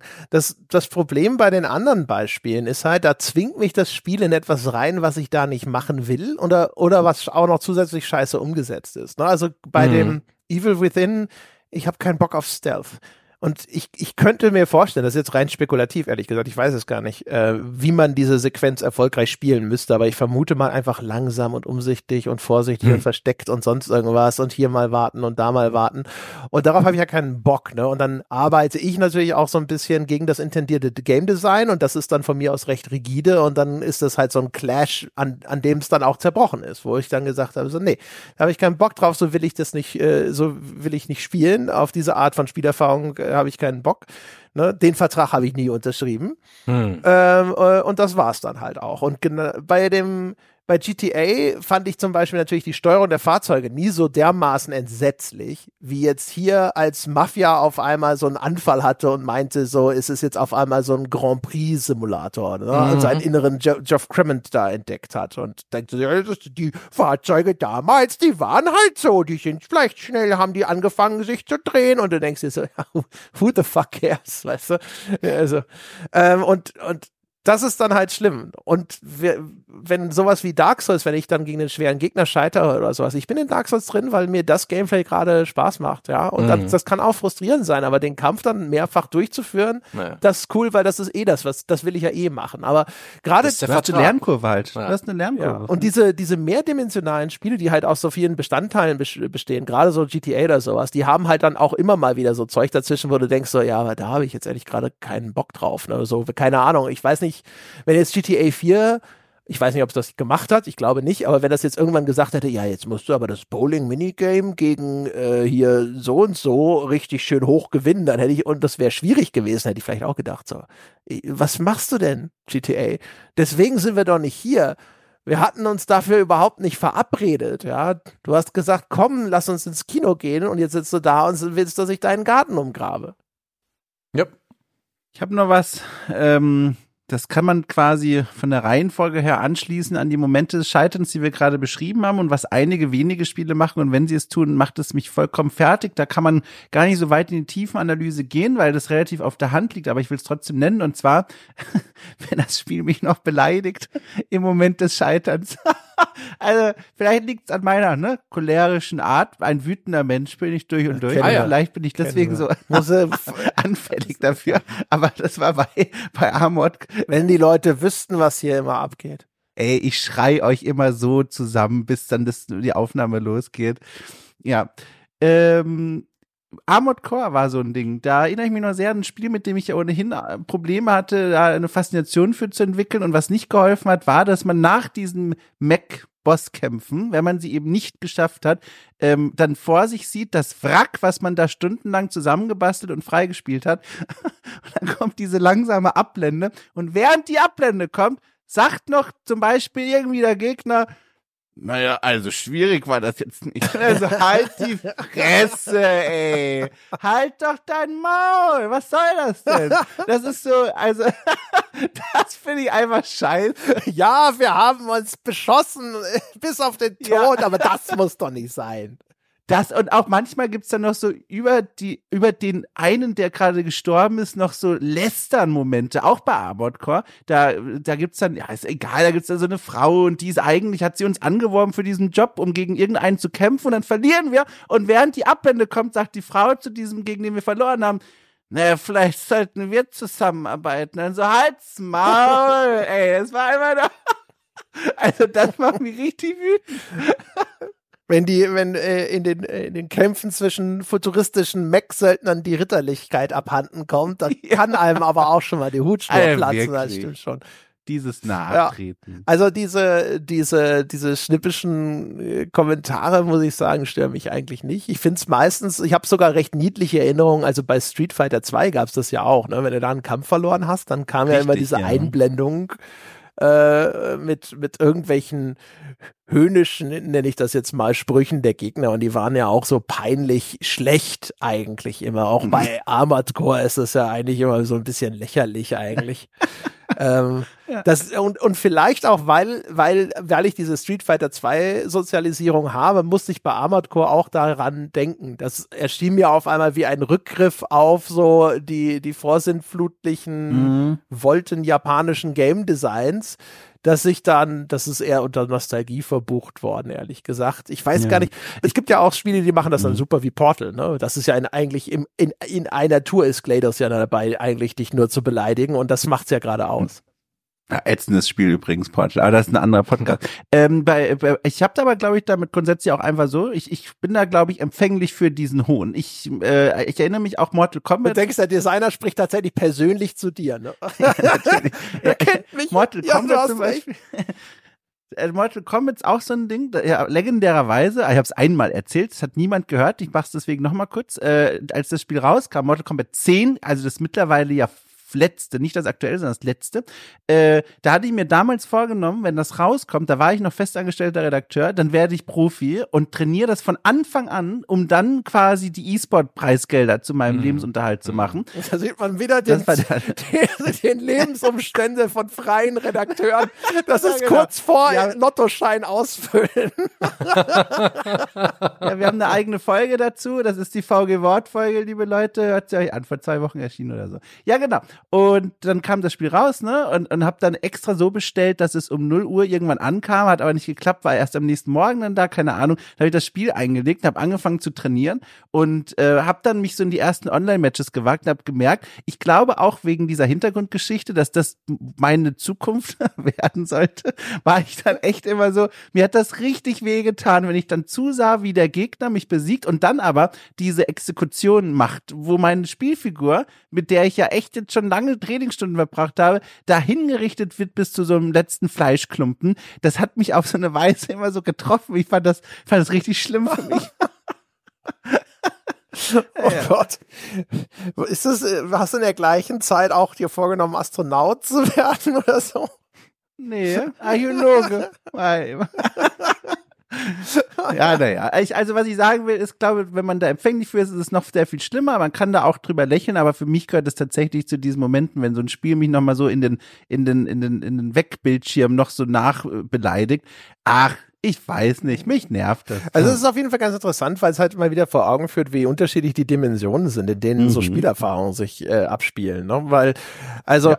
ich bin ja nun äh, auch äh, ein zartes Pflänzchen, ja, wenn es dann um äh, Kritik geht, zum Beispiel wirklich von außen. Ne? Also wer jetzt im Forum, wir hatten das schon oft genug, ne? wenn jetzt da ein Thread ist mit 200 Seiten, alles positiv und dann kommen aber zwei negative Kommentare, dann sitze ich da und denke mir so, oh Mann, zwei negative Kommentare und es Mhm. trifft mich.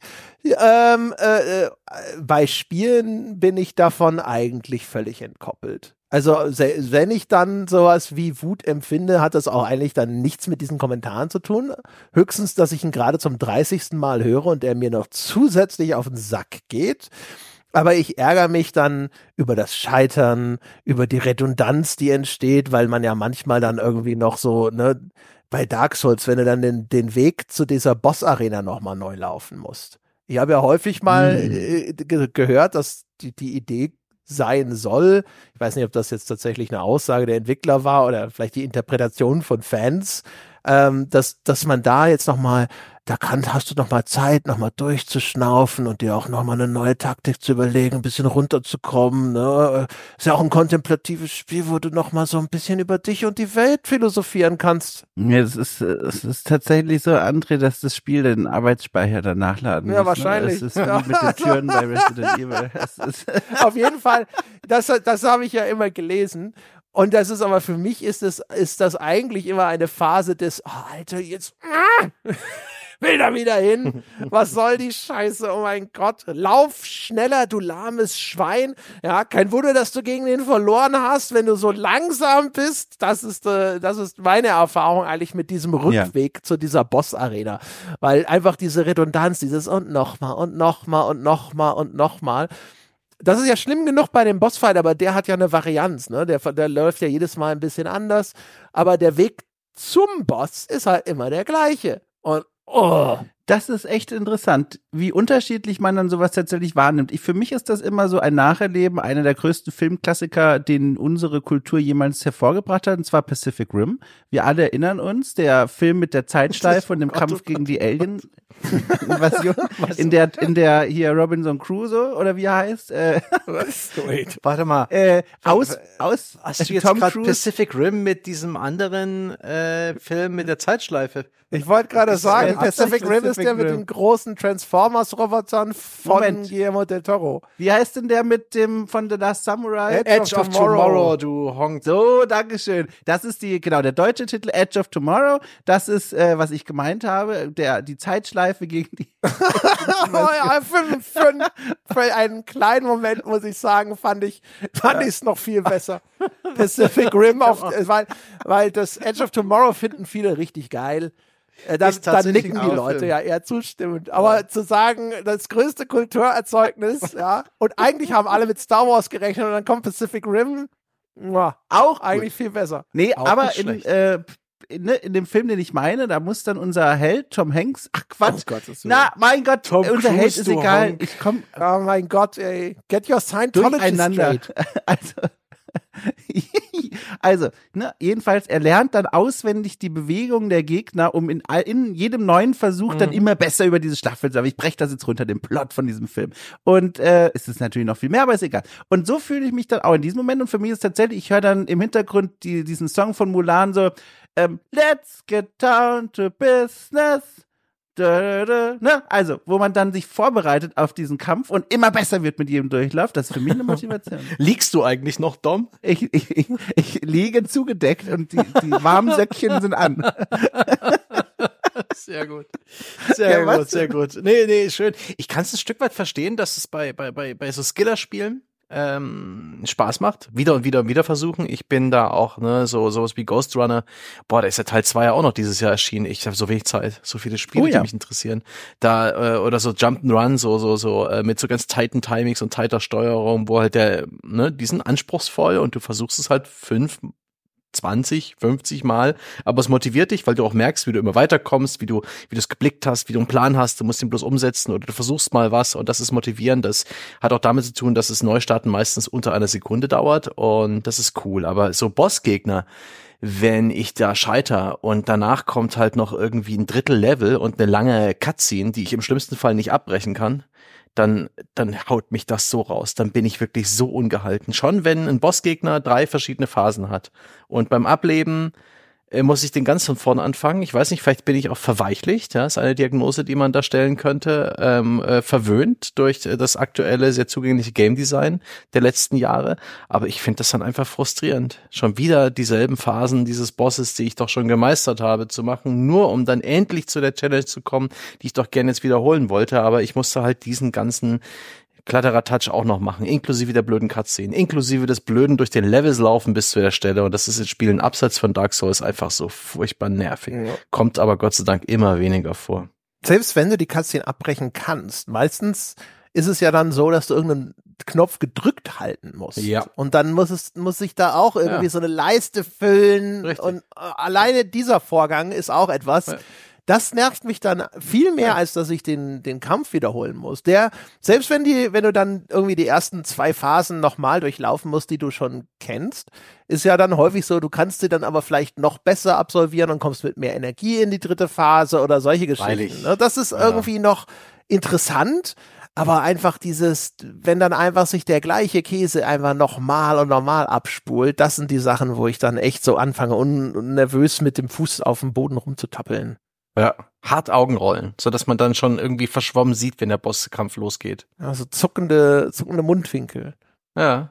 Ja, nervöses äh, Kniewippen. Ja, so alles, was, alles, wo Ennio Morricone, Ja. nee, wie heißt er? Warte mal, nee, das ist der Komponist. Wer ist der, der, Dings, der Regisseur? Gott, ah, Sergio Leone, da. Guillermo del Toro. Die Steve, ach so, ja. Alles, wo Sergio Leone ein Close-Up gemacht hätte. Ja, das spielt sich genau. dann da ab. Wie heißt der? Ich, ich höre einfach nur so einen Konsonantensalat. Sergio Leone. Den kennen doch sogar du. Spiel mir das Lied vom Tod und so. Ja, den kenne ich auch, aber ich habe nur so sowas gehört wie beim Quiz, wenn man nicht ganz sicher ist, wie man es ausspricht und nur so, ja, ja.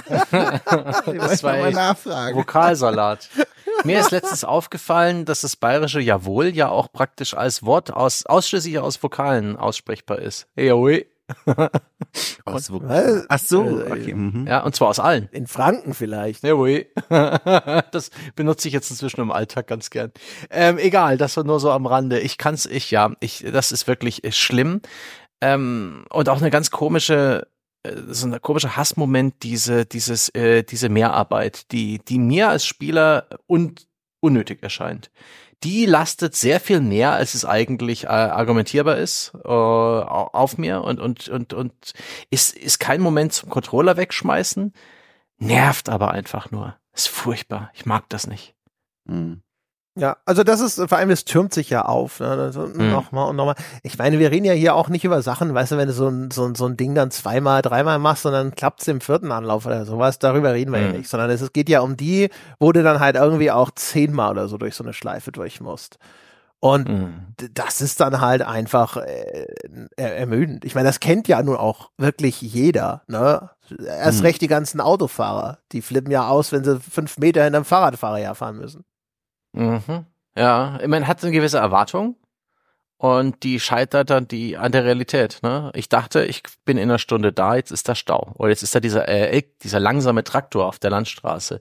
Ähm, Ja, das ist wie die, das ist wie der Stealth-Abschnitt, weißt du, du wirst auf einmal in all deinen Möglichkeiten beschnitten. Du weißt, du könntest jetzt irgendwie, weiß ich nicht, mit 100 durch die Innenstadt kacheln, wie du es sonst immer machst. Und jetzt musst du aber auf einmal langsam hinter diesem herfahren, nur weil es, Was, was ist denn, äh, du hast es gerade schön genannt, du wirst deiner Möglichkeit beschnitten. Was haltet ihr von, vom gerne genutzten Gimmick, dass all deine Items weggenommen werden und du plötzlich auf dich allein gestellt bist, bis du sie wieder hast? Passiert in Resident Evil, passiert in Deus Ex, passiert auch in Zelda ab und zu. ja, gibt's überall. Ich glaube sogar in Baldur's Gate ich- 3 gab's das. Ja, auch God of War, die Beispiele sind ja reichlich. Ich finde, äh, wenn es mir aus der Geschichte heraus einigermaßen ne, nachvollziehbar erklärt wird, Gefangennahme, göttliche Kraft verloren, ich akzeptiere es. Das ist, finde ich, nicht so elegant, wie es sein könnte, aber ich akzeptiere es. Man kann damit ja auch humoristisch spielen. Äh, wir erinnern uns alle, zweite Monkey Island, ich weiß, auch von euch beiden das Lieblingsspiel. Es ist Ähm, sehr gut. Wenn Guybrush Threepwood über diese Brücke läuft, direkt zu Spielbeginn. Moment mal, kann ich, können wir da bitte äh, das Audio nochmal äh? Melode. Na, jedenfalls. Na, wenn unser Guybrush äh, direkt äh, zu Spielbeginn dann den Piraten da am Lagerfeuer erzählt, mein Gott, ich bin einfach so erfolgreich gewesen, auch finanziell in den letzten Jahren. Und dann sieht man sogar in seinem Inventar, also die Goldhaufen nur so liegen. Das komplette Inventar ist voll mit Gold und Schätzen und Münzen und seltenen Idolen. Und dann beginnt das Spiel, man läuft von diesem Lagerfeuer nach der Verabschiedung in das kleine Städtchen nebenan, läuft über eine Brücke und dann stellt sie heraus, dieses Städtchen wird von einem Gouverneur terrorisiert und er schnappt ein und nimmt einen alles weg und, und raubt komplett einen aus. Und diese Fallhöhe aus, von der Minute hat er noch damit geprahlt, wie reich er ist und, und wie erfolgreich seine Abenteuer waren. Und dann alles ist weg. Ich, das ist humoristisch. Also, ne, man kann damit auch was machen. Also, die Antwort auf deine Frage lautet A. Ähm, ich entscheide mich für A, logge ein. Ähm, ich finde es okay, wenn es mir von der Geschichte aus erzählt wird. Möchten Sie nicht doch nochmal einen Joker? Wird tatsächlich bleiben da. Ich habe meiner Familie gesagt, bis 16.000 zock ich und danach auf Sicherheit. Okay, pass auf, ich gebe dir 5000 und diesen Umschlag, wenn du es nicht machst. Ist das jetzt Wer wird Millionär oder schon äh, Zonk? Wir vermischen da jetzt gerade so ein bisschen, aber aus den wir 70ern. kreieren hier gerade. Es ist jetzt hier der Workshop für das nächste Quiz. Egal. Ja, klar kann man, also ich meine, Entmächtigung des Spielers ist nicht immer schlecht. Ne? Also ich, äh, da, da gibt's, gibt's äh, auch coole Ideen. Äh, boah, wie hieß denn das von, ah, ich weiß den Namen von dem Spiel nicht mehr. Ich habe mal einen Vortrag gehört von einem Entwicklerteam, die das auch sogar ganz bewusst in einem ihrer äh, Spiele gemacht haben und die genau erklärt haben, warum das da jetzt auch für die Suspense wertvoll ist. Und das war schon alles Was sehr. für ein Genre? Ah, das, Oder vielleicht können wir es erraten. weißt nee, mm, ah, mm, äh, nee, ich komme noch drauf irgendwann mal, aber jetzt Okay. äh, gerade ist es alles zu schwammig. Ne? Das sind äh, ist alles so, das ist das Problem mit dem Alter. Darum, Das wirst du auch noch sehen, so in Mhm. 10 bis 30 Jahren oder sowas. Dann wirst du dich an diesen Moment erinnern und denken, ach du Scheiße, so hat sich André gefühlt. Mein Gott. du? wie, wie macht er das? Ja? Wie, kommt, wie dann rufst du mich an und dann, André, wie geht's von hier aus weiter? Und dann sage ich nur, ja, nur bergab. Tom. Naja, aber ja, äh, gibt, äh, gibt gute Fälle. Ne? So, es gibt ja für Ja. alles äh, Anwendungsfälle, wo sogar ich nicht schreie. So was, vielleicht sogar eine Stealth-Sequenz, die ich okay fand. Wer weiß. Hm. Was haben wir denn dann noch an, an Blödsinn? Wir sind aber gerade im Point-and-Click-Bereich und da habe ich Oh was. Gott. Ja. Oh ja, da, da gibt's Sachen. Da das ist alles. Sierra, äh, alles Sierra Adventures, weil es da den Tod gibt. Die können mich am Nein. Arsch lecken. Adventures, in Ah, denen man also sterben eigentlich kann. Sterben in Adventures ist schon fast wieder geil, ehrlich gesagt, nachdem das so abgeschafft wurde. Nein, Ja. das ist die, die letzte, nein, ich, das ist das furchtbar. Furchtbar. Es muss nur, es muss nur so ein, so ein ich glaube, eins von, ich glaube, das ab dem zweiten Black Mirror oder so, haben die das beibehalten, aber haben angefangen, direkt davor automatisch zu speichern. Dann geht's. Damit es einfach nur so ein Haha, du bist speichern willst, gestorben ja. Ding ist und dann ist, ne? Genau, wenn das nur so ein Gag ist, so ein kleines Haha, falsche Lösung, jetzt äh, versuch's aber nochmal, dann geht das. Ja, genau. So, hey, guck mal, es, es gibt Konsequenzen für deine Handlungen und dann so direkt in Klammern, aber keine wirklich schlimm. Aber Point and Click, da kann ich euch tatsächlich mal eine richtige da- Frustrationsquelle nennen. Und zwar, wenn du, sagen wir mal, in äh, den ersten Raum zu Beginn deines Spiels reingehst, jetzt ein bisschen ins Extrem gepolt, aber auch da, ich bin mir sicher, dazu gibt's Beispiele, aber das, das, was ich meine, bleibt trotzdem unverändert. Man sieht im ersten Raum einen Gegenstand, der äh, verdächtig nach etwas aussieht, was man gerne mitnehmen würde. Ich weiß nicht, eine Packung Streichhölzer, sagen wir eine Packung Streichhölzer. Und man kann es sogar angucken, ne? Man gibt, bekommt einen kleinen Beschreibungstext zurück, der, die Figur sagt so, ah, praktisch, eine Packung Streichhölzer. Man kann sie aber nicht mitnehmen, ohne Erklärung. Und dann spielt man das Spiel weiter und irgendwann heißt es so, ah, ne, herzlich willkommen in Spielstunde 4. Wenn du jetzt eine Packung Streichhölzer hättest, ne, das wäre richtig gut. Und dann, dass man dann registriert, ach verdammt nochmal, das Spiel schaltet quasi erst das Mitnehmen wichtiger Items frei, sobald das Spiel dazu bereit ist. Das finde ich doof. Ich bin großer Fan davon, wenn man aufmerksam solche Spiele spielt, sich alles so nach und nach ins Inventar holt und dann auch ein Werkzeug, ein Instrumentarium hat, mit dem man Rätsel lösen kann. Das finde ich so viel angenehmer und auch kundenfreundlicher, als zu sagen so, naja, erst jetzt darfst du. Und das, das finde ich sehr unangenehm. Ja, das stimmt. Jetzt bewegen wir uns aber hier gefährlich, ja, in die Richtung eines Podcasts, den wir schon gemacht haben. Ein Kleinkram, der uns auf die Nerven ging. Und hier soll es ja so um die großen Hassmomente gehen. Und da möchte ich doch noch mal, also zu einem richtigen, äh, ich, es gibt, die meisten Beispiele, also alle Beispiele, die ich bisher genannt habe, waren ja Fälle, wo ich dann wirklich auch das Spiel in die Ecke geschmissen habe und gesagt habe, geh nach, geh, geh weg, dich will ich nicht mehr. Du bist verstoßen, raus, außerhalb der Stadtmauern, such dir irgendwo äh, dein eigenes, keine Ahnung, deine Hütte im Wald. So. Ähm, das, der, jetzt die Ausnahme, nämlich The Whispered World ist ja ein Adventure, das ich eigentlich total gerne mag. Äh, oft genannt, insbesondere wegen Spot, der niedlichsten Raupe der Welt. Aber The Whispered World hat nach hinten raus grundsätzlich schon mal eines der schlimmsten Puzzle, die man in Point-and-Click-Adventures jemals eingeführt hat, nämlich das Verschiebepuzzle. Und damit meine ich nicht so ein Ding, so, ja, schiebt die Statue da hinten irgendwie auf die, die Bodenplatte, die bei Untersuchung schon gesagt hat, dass sie gerne runtergedrückt werden muss. Nein, sondern äh, kennt ihr das? Das gibt diese, diese klassischen Verschiebepuzzle. Als ich klein war, war das so ein gängiges Spielzeug. Das hast Ja, du irgendwie, Plastik. ja, hast du beim Zahnarzt gekriegt, wenn du nicht geheult hast, ja, und äh, die, die, deine Eltern nicht die Polizei rufen. Mit einer Lücke, mit einem Loch drin und du musst alles Ja, ja. verschieben und irgendwann das Bild Genau. ausbauen. Genau. Lauter, Ja, also ein, ja, ein ja. Spielfeld, in dem Plastikkacheln eingesetzt sind. Das Ganze ergibt richtig zusammengesetzt ein Motiv, ist aber natürlich jetzt erstmal in einem falschen, in einem destruktiven Zustand und du musst den Originalzustand wiederherstellen, indem du immer genau diese eine Lücke benutzt, um dort ein Plättchen hinzuschieben. Ne? Und dann schiebst du die so hin und her, um das Ding wieder zu vervollständigen. Und Whispered World hat am Ende nicht nur ein Verschiebepuzzle, sondern irgendwie da gab es noch eine Besonderheit. Ich weiß nicht, ob das segmentiert war oder man immer nur, es war irgendwie noch mal extra beschissen. Ich glaube, es war so in so zwei Segmente unterteilt, dass das nicht ein durchgehendes Quadrat war, sondern es war so, es hatte so eine Lücke irgendwie, um die man noch rumherum arbeiten musste. Und dann war es nicht einfach irgendein eindeutig erkennbares ähm, Motiv, das man wiederherstellen musste, sondern so ein filigranes Waff Wappen. So, ne, das ist so ein, so ein Mm. Wappen an der Wand und das musstest du wieder zurechtpuzzeln. Was bedeutet, jedes einzelne Puzzlestück, das dann ja immer nur so ein Fragment dieses Wappens enthält, das halt aus vielen geschwungenen Linien bestand, sah aus wie die Unterschrift, die ich dem Paketboden gebe, wenn ich da mit dem Zeigefinger auf diesem Handscanner rummale, ja. Und dieses Rätsel. Es war Ja, so also, schlimm, weil ich ich- hasse diese, diese Verschiebung. Ich weiß schon, es gibt da Strategien und erst die oberste Reihe und dann, ich glaube, immer die linke und dann so immer kleiner und nach hinten zur unteren, zur anderen Ecke hinarbeiten und so. Aber ich mühe mich an diesen Dingern immer so unnötig ab.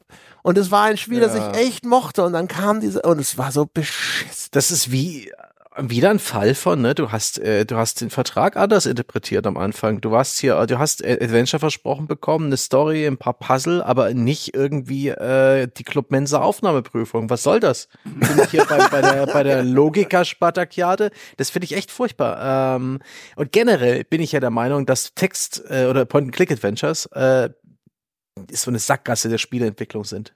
Ah! Doch. Du kannst dann ab und zu ein bisschen was Narratives machen. Das machen inzwischen die, äh, so, die Narrativ-Adventures in 3D alle viel besser, wo man so ein bisschen rumlaufen kann. Und Ja. äh, Point-and-Click-Adventures haben einfach äh, unglaublich monotones Gameplay.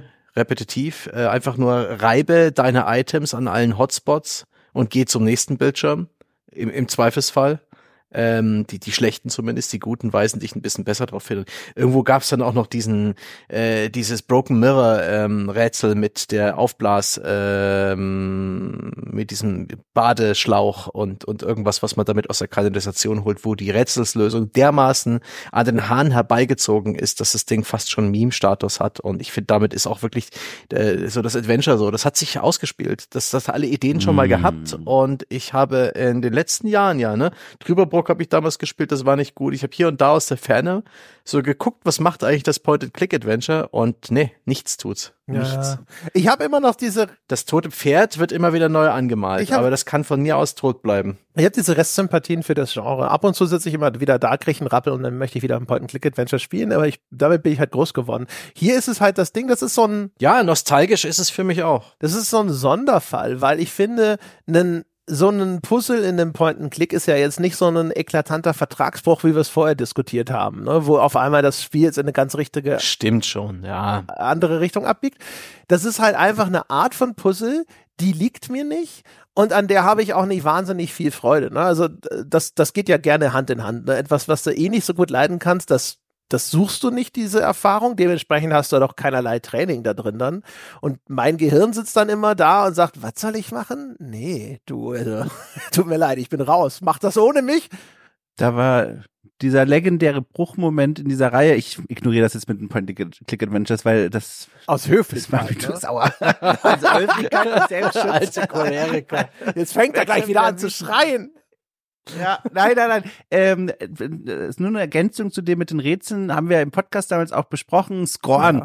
dieses Horrorspiel, auf das Mhm. wir uns dabei, ja, also wir waren zumindest neugierig, was das so machen wird mit seiner Höllenwelt wortwörtlich. Und dann war einer der ersten interaktiven Momente in diesem Spiel, auf das wir beide ja wirklich gespannt waren, genau ein solches Rätsel, wieder irgendwelche Steine links und rechts schieben und was weiß ich. Und ich habe mittlerweile eine intellektuelle Verweigerungshaltung gegenüber diesen Rätseln eingenommen. Das mache ich ohne Witz. Ich, ich setze mich nicht mehr mit denen auseinander. Wenn ich die vorgelegt bekomme, ich drück so lange alle Knöpfe, bis irgendwann ne, die Affen auf der Schreibmaschine Shakespeare formuliert haben. Und ich mache das immer so. Ich mache das ich mache es einfach nicht mehr. Ich verweigere mich dieser Aufgabe. Manchmal werde ich schwach, dann merke ich aber auch, wie diese Strategie dann nach hinten losgeht, weil wenn du dann googelst, ne, äh, okay, alles klar, wie, was sagt denn der Guide, wie löst man das? Der Guide beginnt natürlich mal bei der Ausgangssituation des Puzzles und ich habe da zu dem Zeitpunkt ja schon zweieinhalb Stunden da Buchstaben rumgeschoben. Ich habe, kann das ja gar nicht mehr reproduzieren, wie das Spiel mal begonnen hat. Also, furchtbar. Ma macht es bitte nicht. Es ist vor allem auch, das, das sind ja auch Sachen, die sich einem Guide nicht komplett entziehen, aber das ist halt auch sehr mühsam, ne? Also das übliche Adventure-Rätsel ist ja eher so, da kannst du nachschauen und dann sagt er, ja, benutze halt hier die, die Grillzange mit der Gummiende. Und dann sagst du, ah ja, genau, richtig, die Grillzange. Und, äh, oder meistens ist es ja eher so, dass du denkst, Grillzange und dann stellst du fest, dass du dieses Objekt noch gar nicht aufgehoben hast. Während so ein Verschieberätsel, also das, das endet ja dann meistens eben damit, dass es dir entweder sagst okay, jetzt, also das dritte oben links, ne, oder wir haben jetzt alle, alle diese Kacheln äh, als Bestandteil dieses Verschieberätsels haben eine Nummer gekriegt. So, und jetzt Nummer sieben nach rechts, Nummer acht nach oben, Nummer neun nach links und so weiter. Und das ist halt einfach mühsam. Oder noch schlimmer, du musst dann zu einem YouTube-Tutorial greifen. Und das ist ja Stark, wirklich richtig gut. das ist so ja. die Höchststrafe für mich, wo ich dann, ich Ja, sehe ich diese zehnminütigen Videos, die mir die Lösung verraten wollen und ich denke mir so, "Ugh, nein.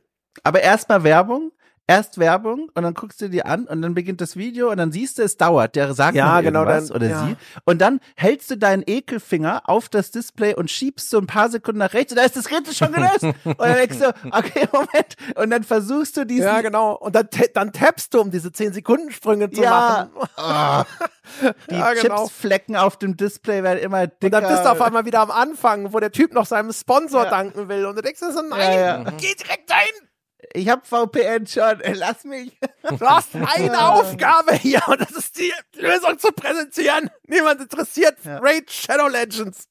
Schön. Übrigens, ganz kurz am Rande nur, äh, funktioniert das eigentlich? Ich weiß es gar nicht. Wenn ich jetzt bei ChatGPT ähm, eingebe, äh, God of War 1, äh, Schieberätsel Level irgendwas, dann müsste also es besteht doch eine Wahrscheinlichkeit, dass es sich die richtigen Lösungen aus dem Internet zusammen halluziniert, oder? Boah. Das ist Ja, also, also erstmal nicht aus dem Internet, weil es hat ja keinen Internetzugriff, ChatGPT. ja, ja, also ihr wisst, wie ich es meine, ne? Aus dem Datensatz, der da angeschlossen ist. Ja, wir das- müssen ja hier, äh, ne, die Menschen müssen ja hier wohl informiert aus diesem Podcast. Na klar. Ich bereue schon wieder, das überhaupt. Was? Moment. Aber, äh, also, weiß ich nicht. Also ChatGPT würde ja einfach, wenn es dafür viele Lösungen gibt und ChatGPT sie abgespeichert hat, dann geht es ja immer nach dem Schema vor, was ist denn das wahrscheinlichste Wort oder so, was jetzt als nächstes kommt und dann könnte es dir theoretisch schon die richtige Lösung präsentieren. Das ist schon vorstellbar, sage ich jetzt mal so. Müssten wir mal ausprobieren. Aber ob es dann da ist, ja genau. Also ich denke, das hängt wirklich sehr stark damit zusammen, ähm, ob, ob das ein häufig nachgefragtes Problem ist. Ne? Mhm. Wo, wenn es dann in, in, den, in der Datenbank entsprechend vorkommt, sozusagen, Ja. kann ich mir das vorstellen. Müsste man mal tatsächlich, aber weiß ich nicht. Wahrscheinlich kommt irgendeine Scheiße dabei raus, so wie meistens. Wahrscheinlich schon. Also, ja. Ja, auf jeden Fall, aber das ist so, ja, es, es es gibt halt, glaube ich, so übergreifend, wie, auch da wieder, es gibt halt einfach Sachen, ähm, für die ist man nicht gemacht, ne? Und wenn du dann irgendwie da so reingeschoben wirst auf einmal und dann g- so ein Adventure, das beharrt ja dann auch da drauf, ne? Das stampft dann mit Ja. dem Fuß auf und sagt, nee, es geht nicht weiter, bis du das nicht gemacht hast. Und du sagst, nein, ich will mein Gemüse aber nicht essen. Und das Adventure sagt, doch, ja, das isst du jetzt. Der, Teller wird leer gegessen. Und das ist dann immer so, oh, da habe ich mich echt so durchgequält, das weiß ich noch. Also es ist eine, eine bleibende Erinnerung an ein Spiel, das ich ansonsten sehr mochte, das ich echt eigentlich größtenteils super fand, ne, und wo ich auch viele gute Erinnerungen dran habe. Wenn du dann hier Spot, die kleine Raupe, die kannst du ja in verschiedenen Aggregats, äh, Aggregatzuständen quasi benutzen, dann kannst du sie so mit Wasser voll pumpen und dann wird sie so geil pummelig, wie so ein prall aufgeblasener Luftballon und rollt auch nur noch durch die Welt. Fantastisch. Ja, das ist das, was ich, äh, was ich super fand. Aber da, ja, hm, ja, dann kommt das Verschiebepuzzle da angelaufen. Das war echt, also ich weiß auch nicht, was das sollte. Das, und da fühle ich mich aber auch persönlich angegriffen. Ne? Das war wahrscheinlich Absicht, Ja. glaube ich auch. Bis heute noch. Es war wie damals Ja. in, äh, hier auch in, in hier, äh, wo war das? In Dark Souls 2, diesen beschissenen Interaktionspunkt zu finden, um diese Mühle abzufackeln. Erinnerst du dich daran noch? Oh Gott! Und dass ich ja, also unglaublich. Also unglaublich. Da hat das Spiel auch wieder gegen die Regeln Ja. verstoßen. Immer wurde kommuniziert, hier ist null interaktiv in der Welt. Das sind Zäune und Wände. Vergiss es. Und dann passiert sowas. Also, Also das war, das war auch so ein Ding, ey. Äh, Das hätte es nicht gebraucht. Ja. Sebastian, was ist denn mit dir? Ich glaube, du bist mal wieder dran. Hass. Hass und Ge Gewaltgefühle. Ja, Hass, Hass, Hass. Sehr gern, sehr gern. Und zwar spiele ich ein Spiel. Äh, ich denke mir nichts. Ich habe Spaß. Ich bin sogar ganz immersiert. Immersiert sagt man genau. Und und ich trödel da ein bisschen rum. Ja, ich habe ein, ein Lied auf den Lippen, das ich hier hinpfeife. Vielleicht ein ein Grashalm im Mund. Ich schlage mit einem Stock an den Büschen vorbei. Ja, mit meiner Korthose äh, die Taschen, ja, in der rechten Hosentasche ein paar Murmeln, ein paar äh, lustig aussehende Steine, in der linken Tasche ein Frosch, zwei Heuschrecken und noch ein belegtes Pausenbrot. Ich bin glücklich. Kindheit. Und dann kommt ein Abschnitt mit Zeitlimit und ich kotze schon wieder im Strahl meinen Bildschirm voll. Ich hasse das. Ja, aber ich hasse das. Was? Wir brauchen das konkrete Hasse, Beispiel. hasse. Am besten auch noch mit stressiger Musik unterlegt. Ähm, konkrete Beispiele sind hier ein bisschen schwieriger, weil äh, Dead Rising 2 beispielsweise. Das Spiel, ähm, ne, wir, wir haben alle Dead Rising gespielt, Mhm. eher so aus einem gewissen Showfaktor. Das war das Spiel, wo die äh, Kollegen gesagt haben, oh, guck, mal, guck mal, was der da gerade spielt. Und schon bildet es sich die Menschentraube. Kannst ihm die Dusche, den Duschkopf in den Kopf rammen und dann duscht es rot raus. Richtig. Was, was, weil es wirklich einfach voll daneben ist und oh, und der Rasenmäher und oh. Also da kann man ein krasses Gemetzel mit Zombies anstellen. Teil 1 damals für die Xbox 360 erschien alles natürlich bei uns sofort auf dem Index, aber da geht dann schnell jemand rum in der Redaktion. Ich bestelle bei der Spielegrotte, bevor es indiziert wird, wer bestellt mit. Und ich habe mir gedacht, Mensch, bist Das glaube ich, sogar beschlagnahmt, oder? Das ist nicht das erste, das glaube ich, sogar beschlagnahmt. Das kann sein. Das zweite war jedenfalls zumindest in Deutschland eine Zeit lang zu kaufen. Es war ja auch Crap. Ähm, war auch Crap. Aber, und was ich, was mir nicht ganz klar war, weil ich habe mich mit dem ersten nie so lange beschäftigt. Ich habe da halt bei den Kollegen zugeschaut. Wir haben alle herzlich gelacht und das dann äh, ad acta getan. Das alles in diesem Spiel, alle Story-Events, alles, was da so passiert, auch so ein Timer läuft.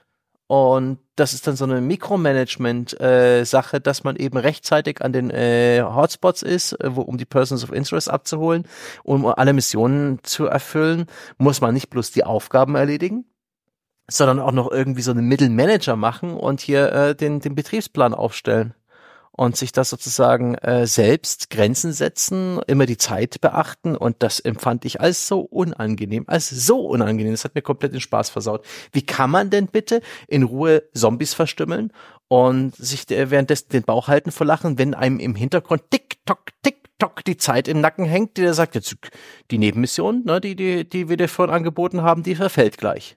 Arschlöcher.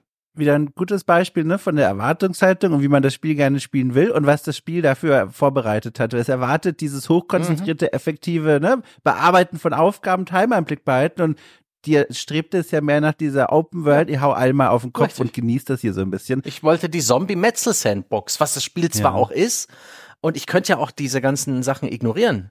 Aber das ging wieder auch nicht, weil es hat halt TikTok, TikTok gemacht und hier, wie, wie, ne, wie, wie so ein künstliche Verknappung, wie, wie, wie, weiß ich nicht, wie, wie neun Live damals. Der Basser schlägt jederzeit zu. Und, oh. Die Leitungen die, sind offen. Die über 40-Jährigen von euch werden Bescheid wissen. Alle anderen seid froh.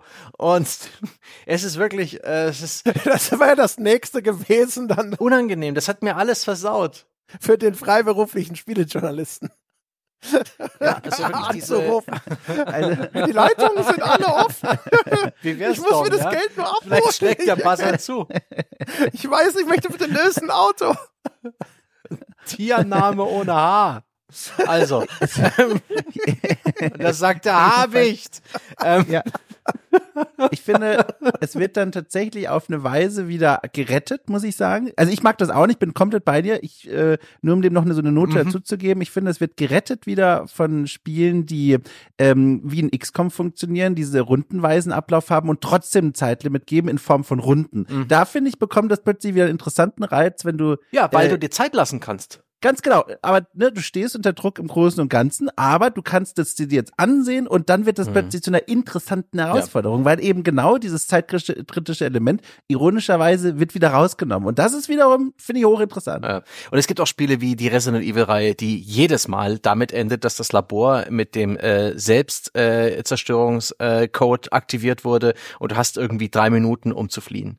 Mhm. Und das ist auch stressig. Und das erste Mal, als ich mich da so durch so eins dieser Spiele spielte und merkte, oh Gott, jetzt gibt's ja den, das Zeitlimit, jetzt muss ich ja, oh Gott, und oben wird die Zeit eingeblendet, dit, dit, dit, tückt sie runter und die Sirenen heulen, Self-Destruction initiated. Aber das ist wie wir es am Anfang eigentlich hatten, eigentlich ist das eine reine Skriptsequenz. Das spielst du zwar selber, aber die Game Designer haben alle Wege offensichtlich verrammelt, die nicht wichtig sind. Du folgst einfach dem Weg, der da für dich da ist. Sie haben ganz viele coole Explosionen vorbereitet, die schaust du dir bitte an und dann kommst du mit genügend Puffer ans Ende. Mach dir keine Sorgen, genieß den Spaß. Und seit ich das weiß, habe ich keine Angst mehr, wenn bei Resident Evil das, äh, der Countdown losgeht. Das ist praktisch ein Teil des Abspanns für mich geworden. Das geht klar. Aber sonst in Spielen, gerade wenn ich es irgendwie unter Zeitdruck irgendwelche noch Geschicklichkeitspassagen lösen muss, letztendlich äh, auch viele so Rennsequenzen, ne? Es äh, das Rennen in Mafia ist ja auch so praktisch so, so, so eine Art Zeitlimit und der Eignungstest in Driver hat auch ein Zeitlimit. Das ist ja das Beschissene. Ja. ja. Die große Hürde dieses Spiels, die geht sogar von den Aufgaben, aber das musste alles irgendwie innerhalb von einer Minute erledigt werden. Arschlöcher. Das hat, das war wirklich der, der, der, der Genickschuss bei dieser Geschichte. Also wirklich. also das, das, das Schlimmste finde ich an diesen Zeitlimit-Dingern ist ja, häufig, dass du dann, wenn du scheiterst, komplett von vorne spielen musst. Da hatte ich bei, bei Armored Core, als das erste Mal so eine äh, Verteidigungsmission kam mit, jetzt, da läuft dann auch so ein mm, Countdown ja, ja. und du musst halt fünf Minuten so Gegnerwellen abwehren, bis die da hinten ihre Raketen in Stellung gebracht haben oder was auch immer die da gemacht haben. Und ähm, das ist zum Glück bei mir immer ganz gut gelaufen. Ich glaube, die meisten habe ich im ersten Versuch alle geschafft.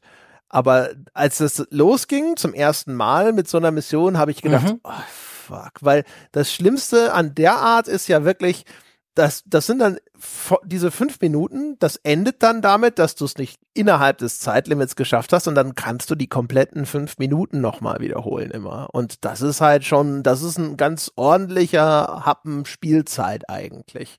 So generell ist ja immer so eine, die Höhe der Strafe, äh, die dir für das Scheitern erteilt wird. Das ist ja ein ganz starker Faktor für, wie stark ist dann die Frustreaktion darauf, weil dann musst du halt all das nochmal neu machen. Ich weiß zum Beispiel bei Mario 64 haben sie ja eingeführt, dass äh, du viel weniger oft tatsächlich stirbst, sondern dass du häufig einfach nur irgendwo runtergeschmissen wirst. Ne? Also im allerersten Level von Mario 64 musst du ja so über so einen gewundenen Serpentinenpfad auf so einen kleinen Berg oder so ein Hügelchen rauf und da ist dann dieser König der Bob-Oms, ne? so eine riesige Bombe mit einer Krone und der schubst dich dann gerne immer einfach nur vom Berg wieder runter und dann musst du den ganzen Scheiß wieder Weg wieder hochlaufen, wo du dann zwischenzeitlich auch denkst, so vielleicht war Sterben doch die bessere Lösung. Weil das dann halt einfach nur nervt, wenn das beim nach dem x-ten Mal auf einmal wieder diesen blöden Weg hochrennst. Ja, aber dran denken, ne? Mulan, let's get down to business. Das ist dein Zen-Weg auf dem Weg ne, nach oben. Wer? Sehr gut, sehr gut. Mulan? Mulan. Let's get Ja. down to business? Kaum ist es mal kein, Ist das irgendwie so eine Kein- Direct-to-DVD-Fortsetzung? Das ist der Song. Ach so, es gibt einen Song. Oh Mann, kaum ist es mal kein Schwarzenegger-Film oder Robocop aus den 60ern, ist es schon wieder dünn, sag ich auch mal. kein Van Damme mit. Also ich, ich weiß Ja, nicht, genau. was du von mir willst, ehrlich gesagt. Weißt du, bei Episode 1 bis 3 können wir dir noch folgen, Tom. Aber jetzt gehst Ja, du zu da bin weit. ich auch Das ist einfach so der eine Schritt zu weit. Naja. Ja, ansonsten. Was ich auch noch- Ja. Äh, Was ich auch noch nicht mag, sind so gewisse äh, Limitierungen, die dich, also wie, wie das Zeitlimit ja auch in deinem Spielspaß so ein bisschen so, so, so mh, den Komfort rauben, dich plötzlich mit irgendwas belasten, was du jetzt nicht wolltest. In vielen Survival-Horror-Spielen beispielsweise gilt es, irgendwelche Infektionen zu managen. Da brauchst du dann regelmäßig irgendwelche Gegenmittel und sowas. Das ist vom Balancing auch in der Regel nie ein Problem, trotzdem stresst mich das dass du dann plötzlich auch noch diese Art Gesundheitsbalken hast, den du eben nicht ähm, einfach mit High-Items äh, hochhalten kannst, der, Der ewige automatisch, der, Giftstatus. der ewige Giftstatus. Und Far Cry 2 beispielsweise hat Malaria.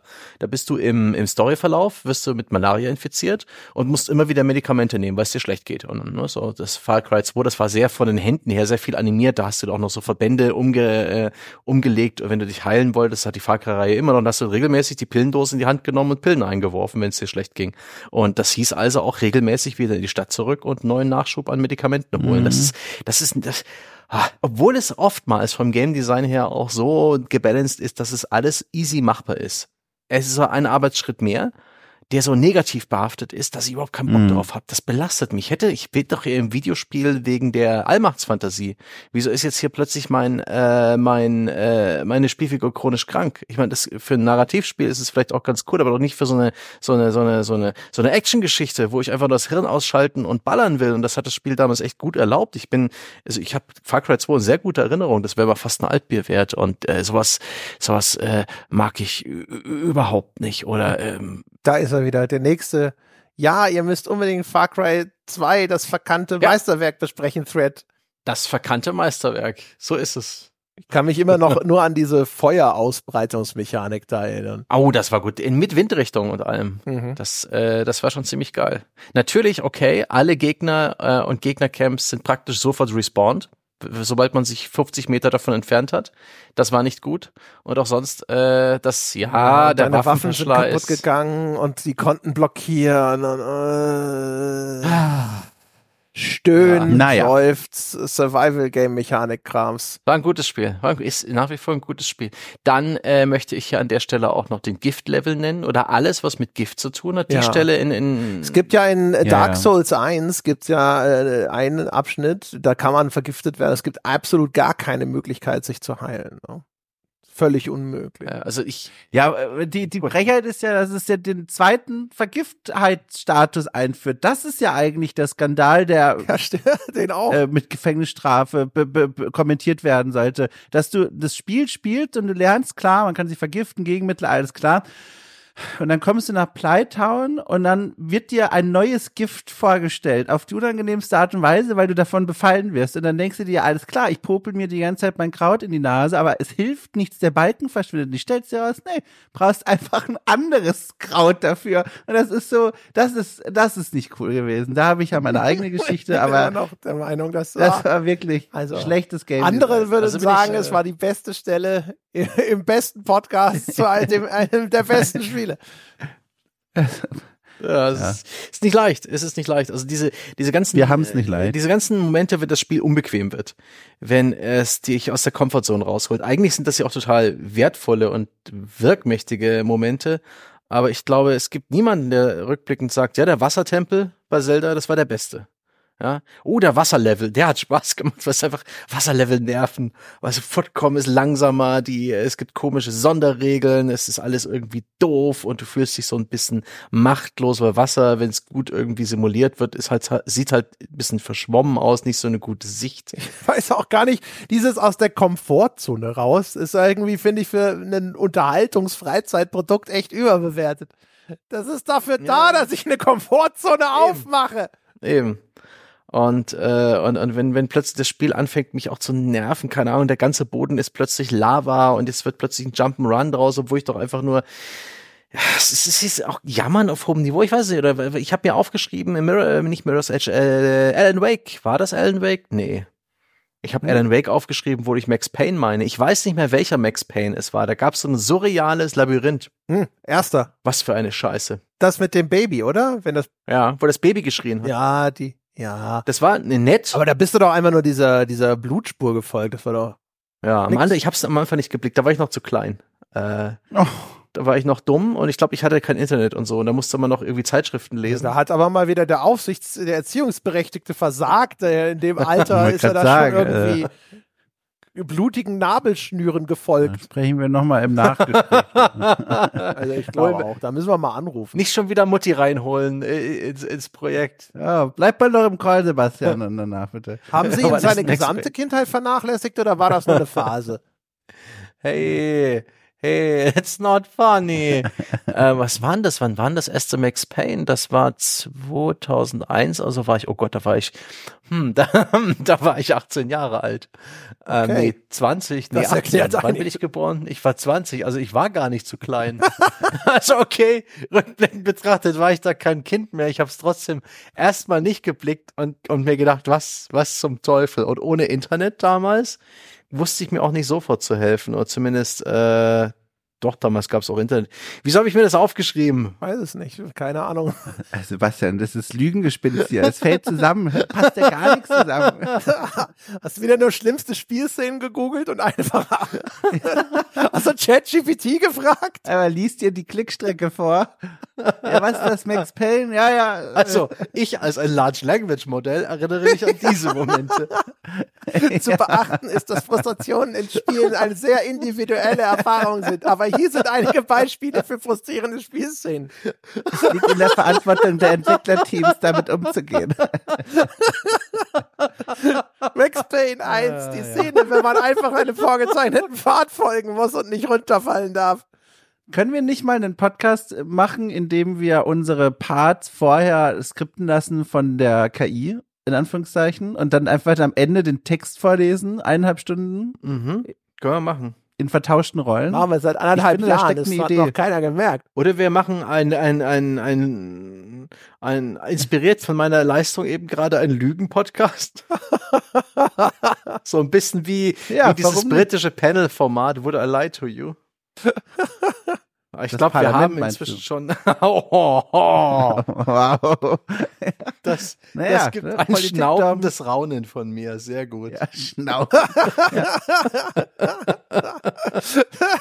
Nee, äh, ich, ich fürchte nur, wir haben eh alle Pointen längst verballert, die Ja, es ich überhaupt zu auch, erzählen ja. gibt. Also generell, nicht nur jetzt. Nein, nein, nein, nein, nein, nein. Ich habe ich hab, ich hab immerhin noch auf der Liste die exogenen Faktoren. Ich weiß nicht, ob ihr das auch kennt, ja.